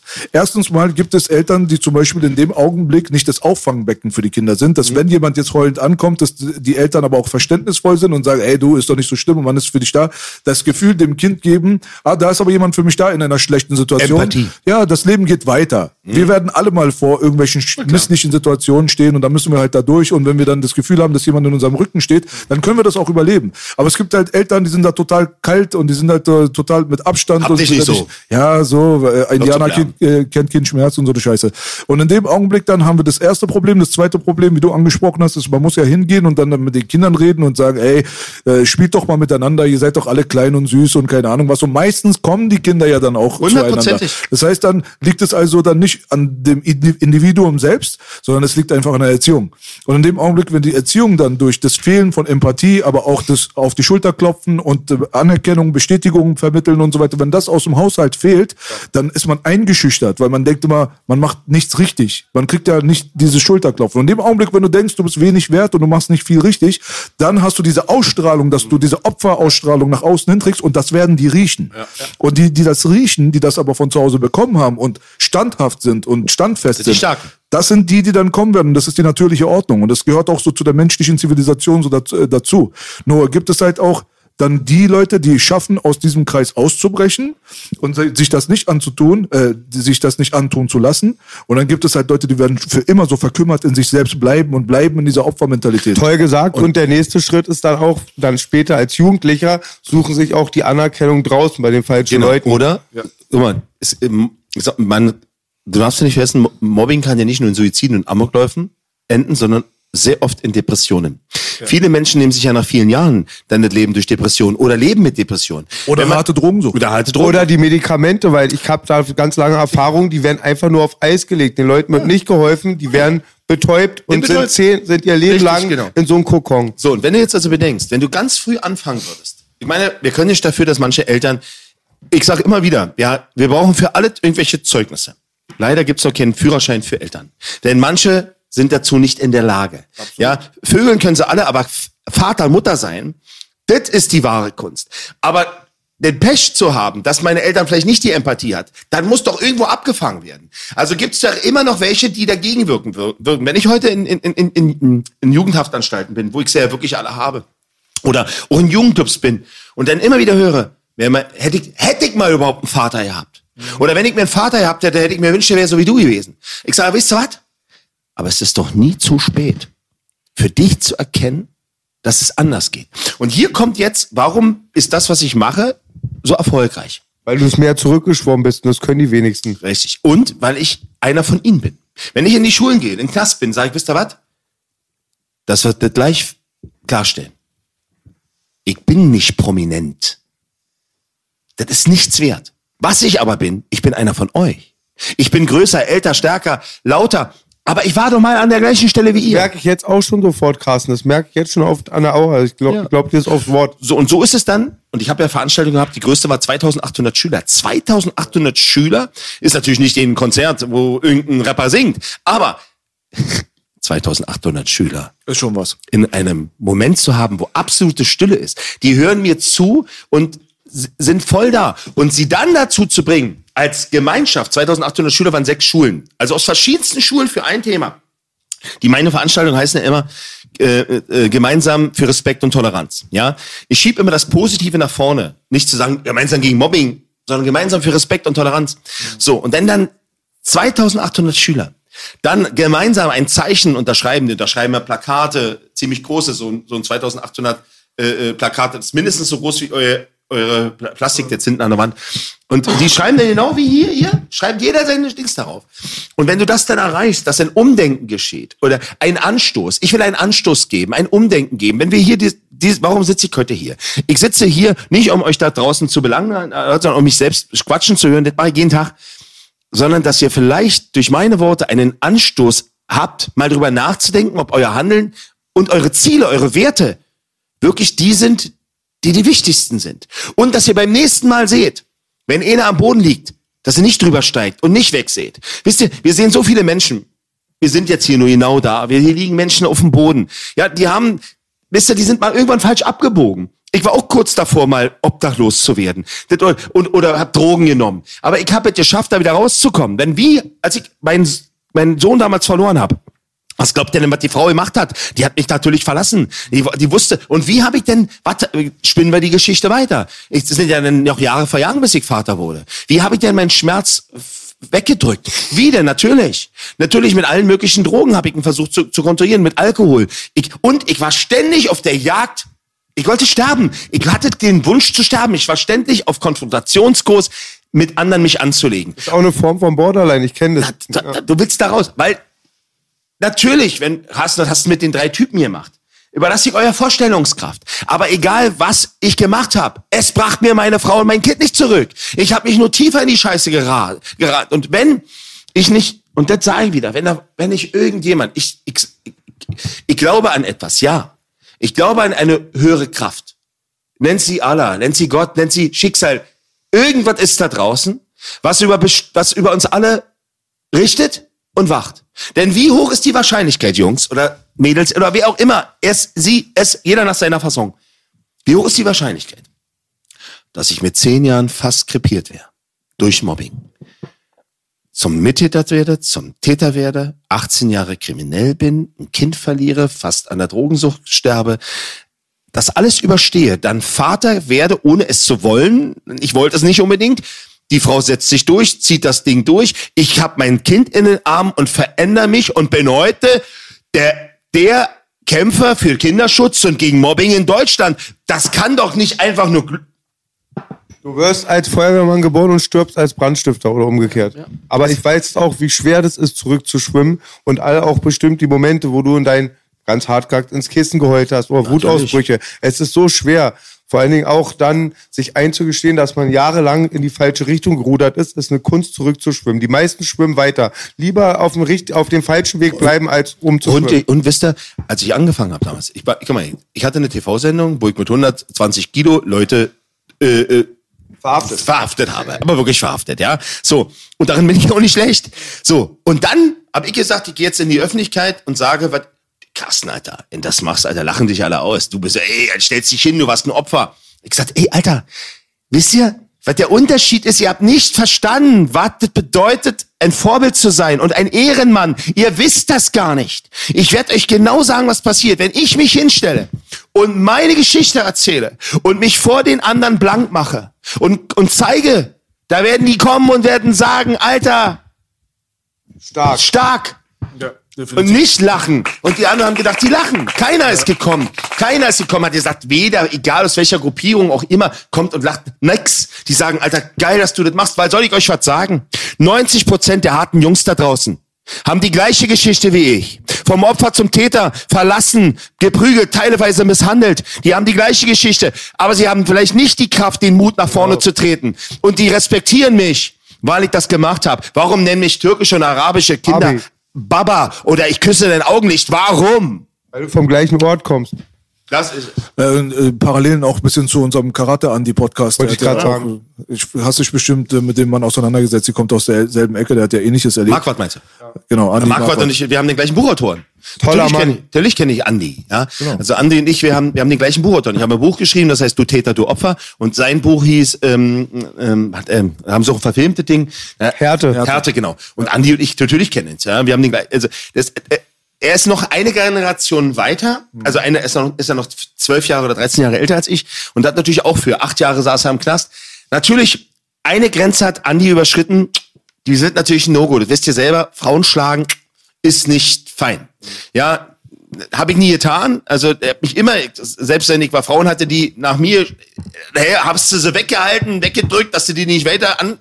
Aber eine Frau zu schlagen ist hart. Und deswegen ist das auch ein bisschen schwieriger für Andi als für mich. Bei, bei Andi ist es so, dass die Cops sagen, da fehlt eine, und bei Andi hat viel sagen wir mal so, er hat viel sich auch mit Polizisten geprügelt, hat aber oft auch noch Dinge so, so, so immer so ein bisschen das Überschneide gehabt. Ich bin, bin in der Wanne gegangen, ja, was die mit mir gemacht haben, ist klar, oder? So, und heute, sa ich sage aber, Alter, ich hab's ja verdient. Ich hab's ja verdient. Wisst ihr was? Seid mal Polizist heute. Seid mal Polizist. Alle sind so bewaffnet, haben keinen Respekt mehr. Unsere Gesetze sind ein Witz. Die können doch gar nicht durchgreifen. Ja, und jeden Tag aufzustehen für 2500 Euro oder drei oder was auch immer und jeden Tag vielleicht unter Umständen den, das zu erleben. Die sperren die jetzt ein und morgen sind sie draußen. Ganz besonders hier am Görli. Also Polizist wollen wir alle auch nicht sein. Der einzige. Polizist, zu dem ich Kontakt habe, ist ein Ex-Polizist, ist auch mein alter Trainer und der ist damals ausgestiegen und hat dann echt gemerkt, die Leute, die so eine Attitüde wie du haben und die da arbeiten, scheitern dann oft und sehen auch so, wie aussichtslos das ist und die werden oft Alkoholiker. Und ich habe letztens gesagt, ähm, da ging es um die Auswertung von diesem Kinderpornomaterial. Ihr habt es ja mitbekommen bei diesen ähm, Campingplatz-Vorfall, bei den Laubenvorfall, da sind acht Kilo aus der Asservatenkammer verschwunden. Acht Kilo, mein Partner wird es noch besser wissen, was acht Kilos in CDs sind und Alter. Sticks, das ist ganz viel Material, die sind verschwunden und das war, wurde thematisiert und dann sagte einfach auch ein Kollege dann von denen, wie hart es ist für diese Leute, diese Sachen auszuwerten. Weil ich habe vorhin Belasch gesagt, ich muss manchmal Filme mit der Thematik ausschalten, weil ich mich viel zu viel da reinversetze und Respekt für den Job möchte ich nicht haben. Absolut. Äh, bevor wir zu dem äh, Thema kommen, zum Schluss jetzt nochmal mit dem Kindesmissbrauch, ganz wichtig, äh, wollte ich dir noch eine Sache nochmal äh, mit auf den Weg geben. Und zwar habe ich ja gesehen gehabt, dass du ein Video gehabt hast, bei Sat 1 war das mit dem Mädel, hast du gesagt Ja. gehabt, ne? Da wo dann ein kleines Mädchen halt quasi, also eine Jugendliche mittlerweile, dann in Tränen ausgebrochen ist und äh, dir, äh, also eigentlich gesagt hat, dass sie dir ihr Leben verdankt. Denn hätte sie das nicht mitbekommen, was du machst, und wäre sie nicht auf dich aufmerksam geworden, dann war sie so mobbingmäßig schon an einem Punkt, wo Ja. sie kurz davor war, sich selbst das Leben zu nehmen. Davon hast du gesagt, gibt es auch viele andere, das glaube ich dir auch. Und äh, ich finde das erstens mal natürlich sehr respektabel, dass du dich da dafür einsetzt. Äh, das muss ich, glaube ich, nicht nochmal wiederholen. Auf der anderen Seite glaube ich, dass jemand wie du äh, den Job einfach auch ein bisschen besser machst als vielleicht der ein oder andere, weil du, glaube ich, diese Stärke auch ausstrahlst. Und das, was man vielleicht an dir kritisieren mag, vielleicht so dieses überemotionale und bisschen laut werden und so weiter, was ja ab und zu mal angesprochen wird, was ich persönlich halt, wie gesagt, jetzt, das interessiert mich jetzt null, aber man hört das halt hier und da mal. Ich glaube aber, dass dieses Kernige, dass das auch ein Grund dafür ist, dass die Leute, die vielleicht sich selbst schwach fühlen, dadurch, dass sie dann zu einer starken Fraktion gehören, vielleicht auch aus diesem Bannkreis aus, ausbrechen können. Jeder weiß es ja, wenn er mal irgendwie in so einer Situation war, wo man, wo er schwach war. Wenn jemand gekommen ist, der diese Präsenz hatte, überstark zu sein, größer zu sein als die Welt und dich an die Hand gepackt hat, dann hast du auf einmal so ein, so wie so ein Blitz in dir selbst gespürt, der dir diese Energie gegeben hat, schon wieder aufzustehen, obwohl deine Knie schon so wund waren. Und ich glaube, dass Leute wie du da viel besser arbeiten können in dieser Situation als die Leute, die pädagogisch, sauber, nett, klein mit Brille und so weiter. Deswegen finde ich das auf jeden Fall sehr, sehr gut, dass Carsten Stahl am Start ist. Applaus von meiner Seite. Ja, und ich denke mir auch manchmal, es ist meist auch oft häuslich, aber auch sprich, da ist auch eine Menge Gewalt auch drin und dann ist dann, glaube ich, auch für so ein Kind toll, wenn es so einen großen Onkel dann hat wie Carsten, Genau. Also ihr müsst ja vorstellen, wenn ich halt mit den Kindern, Jugendlichen, wie auch immer spreche, ist, ist es ja nicht, guck mal, das ganze Seminar geht dreieinhalb Stunden. Ich arbeite mit, zuerst mit den Schülern, dann mit den Lehrern und abends mit den Eltern. Ich nehme alle mit an Bord und du kommst rein als, als Berühmtheit und die wissen, okay, der macht jetzt dit und dit und dit. Aber ich habe natürlich diese Ausstrahlung, diese Präsenz, diese Wirkung. Aber der, der sich am kleinsten und am schwächsten in diesem Seminar macht, bin ich ja. Ich zeige denen ja, dass ich an, ich mache mich total angreifbar. Und durch meine eigene Angreifbarkeit merken die, wow. Und dann öffnen die sich alle. Wenn Leute sowas sagen, mit Instrumentalisieren und die waren ja nie in meinem Seminar. Die nehmen irgendwelche Fragmente und sagen mir, das ist so, als wenn ich aus einem Song äh, Hurensohn höre. Dann sagt, oh, hat aber nicht die drei Minuten 60 gehört, wo der vielleicht gesagt hat, Hurensohn zu sagen, ist scheiße. Das ist doch genau diese Art von Medien. Und, und, vergesst nicht, das sind natürlich auch Eliten. Schulpsychologen etc., die vielleicht hier und da auch sagen, wir haben studiert. Ich sage, und was hab ich? 48 Jahre habe ich hinter mir. Davon zig Jahre die Straße. Deswegen, ich hatte ja mal diese Debatte und dann kam es so, dass ich sagt, passen Sie auf. Was ich traurig finde, ist, wir machen eigentlich beide das Gleiche. Wir wollen Kindern helfen. Ich bitte euch, lasst uns gemeinsam arbeiten und ihr wollt mich ausschließen und hinter meinem Rücken redet ihr, wie ich spreche, wie ich mich verhalte, wie ich aussehe. Was ihr da macht, ist Mobbing. Nur weil ihr Angst um was habt, um eure Positionen, anstatt zu erkennen, dass ich ein Türöffner bin, der ganz direkt an 3000 Schüler in einem, in, in einem Seminar kommt, anstatt zu, zu erkennen, dass man auch mal eine andere Wege geht. Und schaut mal, ich komme an sehr viele Schüler gleichzeitig ran. Ihr braucht Tage, Wochen, überhaupt jemanden zu erreichen. Und die richtigen harten Mobber kriegt ihr nie. So, ihr arbeitet mit denen, die sich euch öffnen. So, und dafür braucht ihr schon lange. So, und jetzt kommen wir doch mal zu der Zahl. Wir sind ja am Tisch der Wahrheit. Immer wieder hört ihr. Tisch der Wahrheit. Genau. Ein Kind hat sich das Leben genommen. An der Schule oder eine Gewalttat an der Schule. Ein Mord oder was auch immer. Wir haben jede Woche 500.000 bis eine Million Fälle. Jede Woche. Das sind im Jahr zwischen 30 und 50 Millionen Fälle ohne Cybermobbing in den Schulen. Wisst ihr, wie viele Schulpsychologen wir in Deutschland haben? 50? Für ganz Deutschland 1480. Vielleicht jetzt 1500. Ich bin scheiße in Mathe. Aber rechnen wir mal runter. Das sind über 7000 Fälle für einen Schulpsychologen. Wie will der jemals alle erreichen? Und dann braucht er mehrere Sitzungen. Und jetzt kommen wir nämlich hier rum. Da kommt ein Mann von der Straße. Mit Herz, Verstand, Authentizität. Der kommt in den Raum und alle hören ihm zu. Und alle sagen, ja, der hat rechte Scheiße. Und jetzt sitzt du da und hast promoviert und sagst, ist doch Kacke. Anstatt aber zu sagen, ist Kacke, sollte sagen, geil, der kann mir viel schneller helfen, an die Schüler zu kommen. Und viele haben das auch. Soll ich dir was sagen? Ich war eingeladen äh, äh in Serengeti Park. Nicht um die Affen zu sehen, ja. sondern da hatten wir eine Sitzung. Da bin ich eingeladen worden als Gast und habe vor vielen Psychologen, Therapeuten gesprochen. Eine Stunde habe ich Vortrag erhalten. Und nur die Affen haben verstanden. Nee, nee, nee, nee, pass auf, pass auf. Und dann war ganz interessant. Da hat auch noch eine Haftrichterin gesprochen und, und, und, und, und. Und ich habe da eine Stunde Vortrag erhalten. Natürlich Sitzhaltung, Körperleitung bei vielen am Anfang so. Viele wussten auch schon, wer ich bin. Da habe ich eine Stunde gesprochen. Eine Stunde haben sie sich mal mit mir beschäftigt. Hinterher kamen viele zu mir und haben gesagt, verdammt, was habe ich noch nie erlebt. Und da kamen welche zu mir gesagt haben, Till, Till, Krüger ist einer der führenden Experten zum Thema Gewalt an der Universität, an der führenden Universität in Hannover. Und der kam zu mir an, Carsten, ich sag mal gleich du. Kannst du dir vorstellen, mit uns das Bündnis gegen Gewalt zu gründen in Deutschland? Du hast nämlich das, was hier keiner im Raum hat. Und warum sie dich bekämpfen? Weil du es hast. Ich hätte dich gerne auf meiner Bank, weil ich nämlich auch genau zeigen will, dass man den Umkehrschluss erkennen kann. Unsere Aufgabe ist es, den Menschen, die hoffnungslos sind und keine Perspektive haben, zu zeigen, es geht weiter. Und du zeigst genau das auf. Du bist ein Hoffnungsträger für viele verlorene Seelen. Stimme für Stimmlose. Richtig. Deswegen nennt man dich auch die Stimme des Kinderschutzes in Deutschland. So. Und nur weil jetzt ein paar ein Problem mit mir haben, weil ich anders bin. Wisst ihr, ich habe auch eine Menge, ich habe viele Millionen Fürsprecher. Ich habe auch viele Gegner. Und jetzt sage ich euch was als eine Kölner Junge.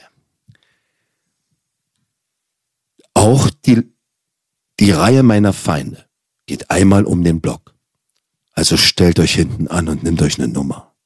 Ja. Ähm, zum Abschluss nochmal äh, würde ich gerne auf das äh, ekligste von allen Themen natürlich nochmal zurückkommen, wofür du sehr, sehr bekannt bist. Und zwar, dass du dich stark machst gegen Kindesmissbrauch. Und äh, also so in der Art und Weise, wie du da aktiv bist und wie du dich einbringst, indem du tatsächlich dann auch in Gerichtsverhandlungen rumsitzt und dir den, ganzen Spaß gibst, sage ich mal. Das nimmt natürlich immer einen Teil der eigenen Psyche weg. Deswegen opferst du dich, was das angeht, finde ich persönlich dann für die Sache natürlich auch so ein bisschen auf. Kein Mensch auf der Welt wird jemals was das angeht, unbeschadet aus dieser Nummer rauskommen, wenn man sich permanent mit solchen Themen auseinandersetzt. Das ist einfach absolut unmöglich und deswegen ist es auch für viele Leute nicht geeignet, weil da die psychologische Standfestigkeit fehlt. Und äh, für die Leute, die durch diesen Dschungel gehen können und da trotzdem halt auch äh, mit der Bevölkerung das teilen können, da müssen wir natürlich dann auch nochmal klatschen für, weil das ist halt wirklich Aber wirklich. Brot. Da kannst du mal vielleicht mal ganz kurz mal aus dem wirklich, ähm, ja, also so niederschmetternden Alltag mal so ein bisschen berichten, den du in, den letzten Tagen, Wochen gehabt hast. Du hast ja ein bisschen erzählt gehabt, bevor die Kameras an waren. Genau.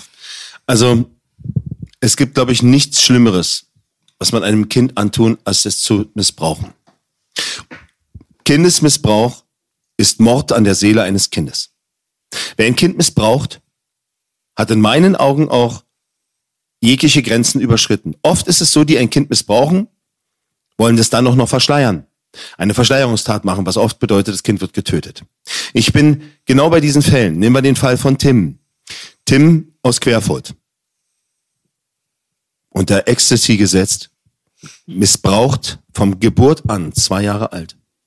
Und dann, um es zu verschleiern, umgebracht. Wirklich zerbrochen, diesen Jungen.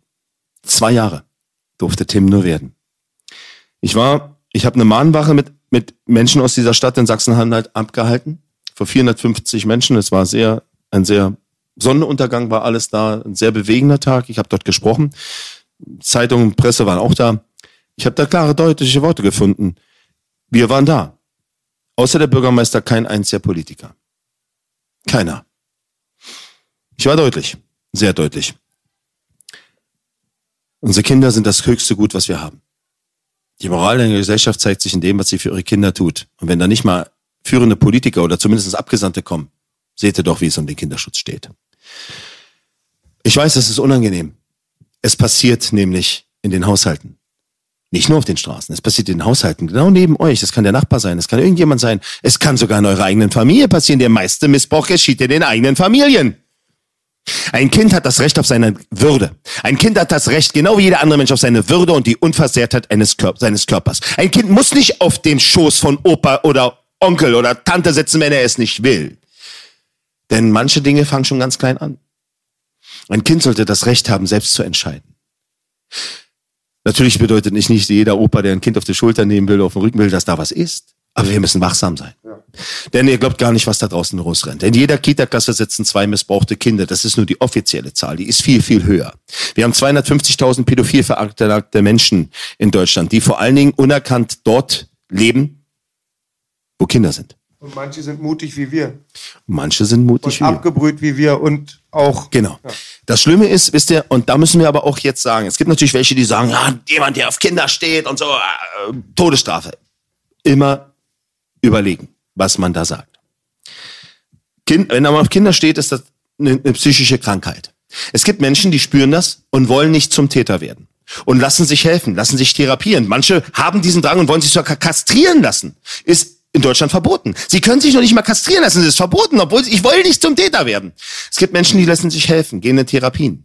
Das ist in dem Moment vorbildlich. Aber es gibt Menschen, die wollen das nicht. Und jetzt sage ich euch mal was zu euren großen Dingen, die ihr alle benutzt. Reden wir mal über Amazon oder Facebook.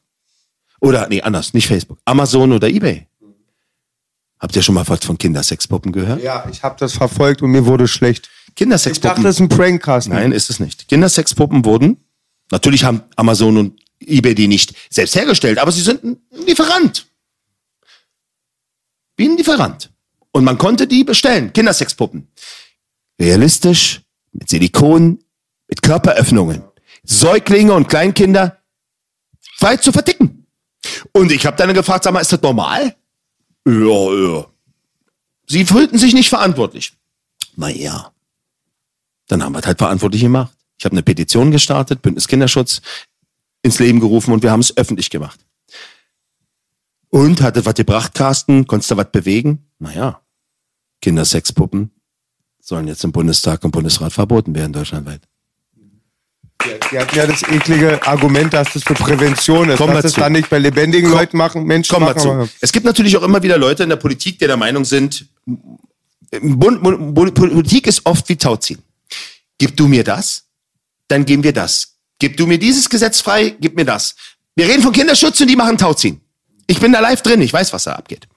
So, da gibt's natürlich immer wieder welche, die sagen, ja, aber Kindersexpuppen, ja, wisst ihr, sind ja vielleicht welche, die da draußen zuhören. Ja, aber ist besser, der misshandelt doch oder missbraucht eine Sexpuppe als einen Menschen. Jetzt passt aber auf und jetzt kommen wir zur Krux. Bei den meisten Tätern, die Missbrauch betrieben haben und die Hausdurchsuchung hatten, hat man Kindersexpuppen gefunden. Ihr müsst euch vorstellen, sie üben dort sich an, sie üben dort. Und wenn dann, dann nicht vielleicht alle, vielleicht hilft es auch ein und niemand wird übergriffig, aber wenn die meisten dann vielleicht sagen, mir reicht die Puppe nicht mehr und sie werden dann zum Täter, dann ist es ein Vorspiel gewesen, eine Übungsphase. Und ich will nicht, dass Kinder Versuchskaninchen sind. Ich will nicht, dass Kinder dann zum, zum Opfer werden. Und wenn das Verbot dieser Puppen mit dabei hilft, dass Kinder geschützt werden, dann müssen sie verboten werden. Hast du toll gemacht. Ich kenne eh seit den, seit den 70er Jahren, ich habe es in den 80er Jahren mitbekommen, in den Kindergärten. Wir hatten da Fickecken und es gab sexuelle Aufklärung, aber es war keine Aufklärung, es war eher schon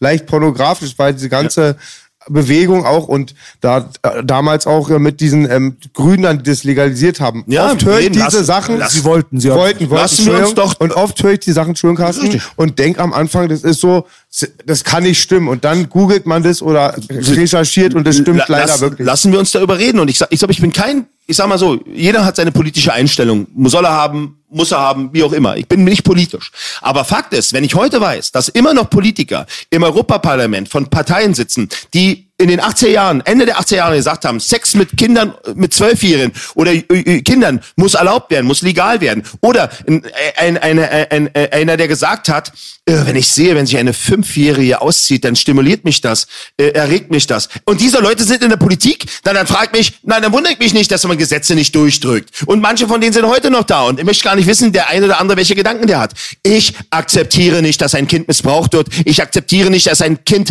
zur, zu, zu, zu, zur Ware wird.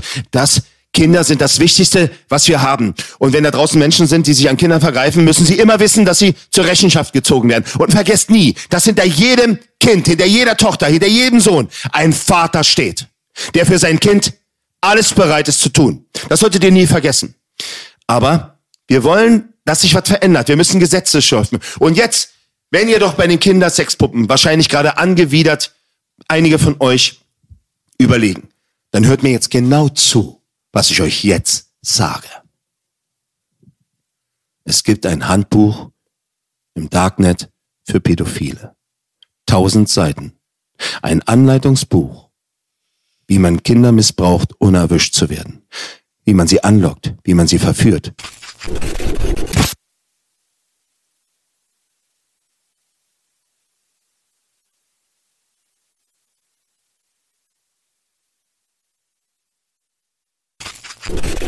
Bis heute ist in Deutschland nicht verboten, es runterzuladen, es weiterzuleiten. Den Besitz ist nicht verboten. Tausend Seiten, wie man ein Kind entführt, die, den Vertrauen der Eltern anschleicht, sich an einem Kind vergreift. Wisst ihr was? Ich war jahrelang kriminell. Der Besitz einer Waffe mit Munition, zwei bis vier Jahre. Der Besitz eines Schalldämpfers, viel höher bestraft. Warum? Weil der Besitz eines Schalldämpfers sagt, Tötungsabsicht. Und wer ein Handbuch für Pädophile besitzt, hat die Absicht, ein Kind zu missbrauchen oder hat es schon missbraucht. Das Handbuch für Pädophile ist wie eine Anleitung für eine Bombe für einen Terroristen. Und sowas ist erlaubt? In unserem Land? In Holland verboten, in England verboten, in Deutschland will kein Schwein drüber reden, außer ich und ganz wenige andere. Alle schweigen und lassen zu, dass dieser Dreck im Netz ist. Ich habe die Schnauze so gestrichen voll, dass unsere Kinder in Gefahr gebracht werden und alle schweigen wenn euch denn in Kindersexpuppen schon es angewidert ist, wie ist es denn erst beim Handbuch für Pädophile, wo man Menschen, die es wollen, beibringt, wie sie Kinder missbrauchen, ohne erwischt zu werden? Absolut. Ich äh, applaudiere dich hier gerade mit Absicht nicht, weil es da nichts zu applaudieren gibt. Nee. Das ist einfach widerlich auf jeden Fall und ich äh, hoffe, dass viele Leute aufmerksam werden auf diese Problematiken, auch durch Leute wie dich, Carsten, die sich da löblicherweise sehr, sehr intensiv mit der Sache auseinandersetzen und nach außen auch kommen, was ganz wichtig ist. Wo ich mich halt auch natürlich immer gefragt habe, weißt du, wer, wer bumst eine Gummipuppe und will danach nicht das Echte, also jetzt mal unter normalen Menschen nicht, was Kinder angeht und äh, dieser Sexualtrieb, diese Pädophilie zum Beispiel, dass man sagt, ja, ich gehe in Therapie, ich kann kann auch nicht in Therapie gehen und danach dann nicht mehr eine Braut bumsen wollen. Also es ja. ist halt so ganz komische Konzepte, die ich nicht begreifen kann. Ich habe öfters mal dort angerufen bei diesen äh, Institutionen, die dort dann angeblich irgendwelche ja. Therapien äh, mit den Leuten machen, um zu fragen, wie hoch ist denn eure Erfolgsquote, was genau macht ihr? Also wir wollen keine Informationen rausgeben oder gehen nicht ans Telefon und so weiter. Ich denke mal, das Thema an und für sich ist natürlich sehr, sehr äh, aufwühlend, aber man muss dadurch. Es war ganz gut, dass wir am Ende jetzt nochmal dieses Segment mit reingebracht haben. Ich denke mal, über eine Stunde darüber zu reden, ist für die Leute too much. Aber man muss mal auch mal wirklich die geistige Kapazität dafür haben, mal 15 Minuten sich mit solchen Thema, Themen auseinanderzusetzen, damit man auch Teil der Verbesserung sein kann, meiner ja. Meinung nach. Toll gesagt, B. Und ich finde es Bombe von dir, Carsten. Richtig Respekt. Ich kann Menschen lesen. Ich war auch an der Tür, bin Langwitzer Kind, aber da ist Wedding Grün. Wir kennen die gleichen Leute und ich denke mir auch, du hättest auch dein, ich sehe jetzt hier auch vielleicht einen Rockerboss oder den größten Kaffeebesitzer oder acht Puffs ähm, in der Straße, aber du hast es echt genutzt, um was Gutes zu machen. Riesenrespekt. Und Absolut. ich weiß, was du manchmal, ich weiß, was du manchmal für eine Qual hast. Als ich neu meinen Computer bekommen habe, habe ich so ein paar versaute Sachen angegeben, kam ich neu auf Seiten. Ich habe das einmal gesehen, ein paar Sekunden, ich habe den Bildschirm zerhauen und alleine so ein Thema wie gerade, boah, heavy und du bist jeden Tag damit in der Konfrontation, Riesenrespekt. Danke Auf euch. jeden Fall. Äh, Carsten, wie können die Leute dein Bündnis Kinderschutz und deine anderen, äh, äh, wie nennt man das, deine anderen Seiten? Ja, also insgesamt deine Projekte unterstützen. Also erstmal findet ihr uns unter www.stoppt-mobbing.de oder www.bündnis-kinderschutz.de und natürlich sind wir auch bei Facebook mit Camp Stahl, das ist äh, der Trägerverein oder auch äh, mit anderen äh, Seiten bei Instagram und da findet ihr das auch. Also grundsätzlich, wer mich finden will, findet mich auch, mhm. ja. Und da könnt ihr das natürlich unterstützen. Ich meine, ich brauche nicht eure Likes, damit das gleich klar ist. Ihr müsst es teilen. Ihr müsst die Botschaft weitertragen.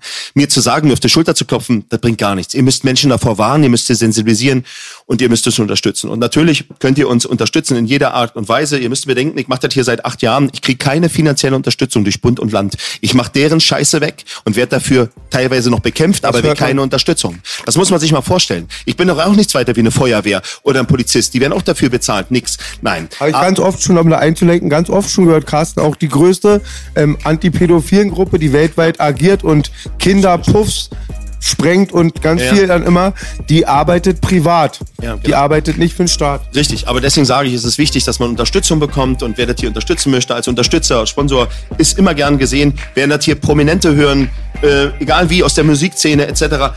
Machen wir ja gerade. Genau, deswegen sage ich ja, schaut nicht weg, unterstützt es und mein großes Ziel ist es, ich, weil es es noch nicht gab, muss man sich mal überlegen, weltweit gab es nicht, könnt ihr gucken. Es gab noch nie ein Konzert in Deutschland gegen Mobbing oder Kindesmissbrauch. Noch nie. Und wir müssen sowas machen. Wir brauchen ein Big Konzert mit großen Größen, die sagen, Absolut. wir schützen unsere Kinder.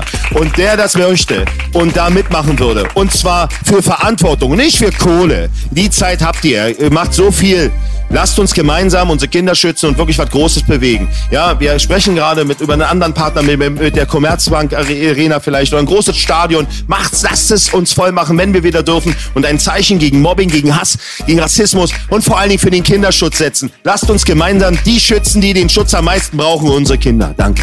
Absolut. Vielen Dank, Carsten. Hi. dass du da gewesen Super, super. Die Szene hat gerade mitgeschaut. Jetzt liegt's an uns. Also, wir sind raus hier. 100% Real Talk. Arzt Keeper hat das letzte Wort. Mir war egal, was Wettermann sagte.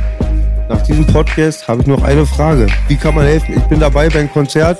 Wir pushen das hier weiter und ich riesen Respekt, was du machst. Vielen Dank auf jeden Fall, dass Carsten da war. Bitte checkt auf jeden Fall seine Social Media und die ganzen Projekte, die er am Start hat. Und wenn ihr der Meinung seid, dass ihr Ehrenmänner in Augen von Carsten Stahl sein könnt, dann könnt ihr euch gerne beteiligen. Wie er schon gesagt hat, nicht liken, sondern tut was dafür.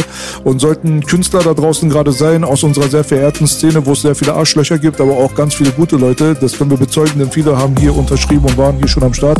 Und es gibt sehr viel mehr noch von euch da draußen, die ein gutes Herz haben. Dann könnt ihr euch gerne, was das angeht, auch mit uns in Kontakt setzen und dann setzen wir da die Weichen und dann können wir was machen vielleicht. Wir sind raus. Vielen Dank, Carsten, dass du da warst. Riesen Respekt euch. für deinen Weg. Schönen Dank. Passt auf Yes. euch auf.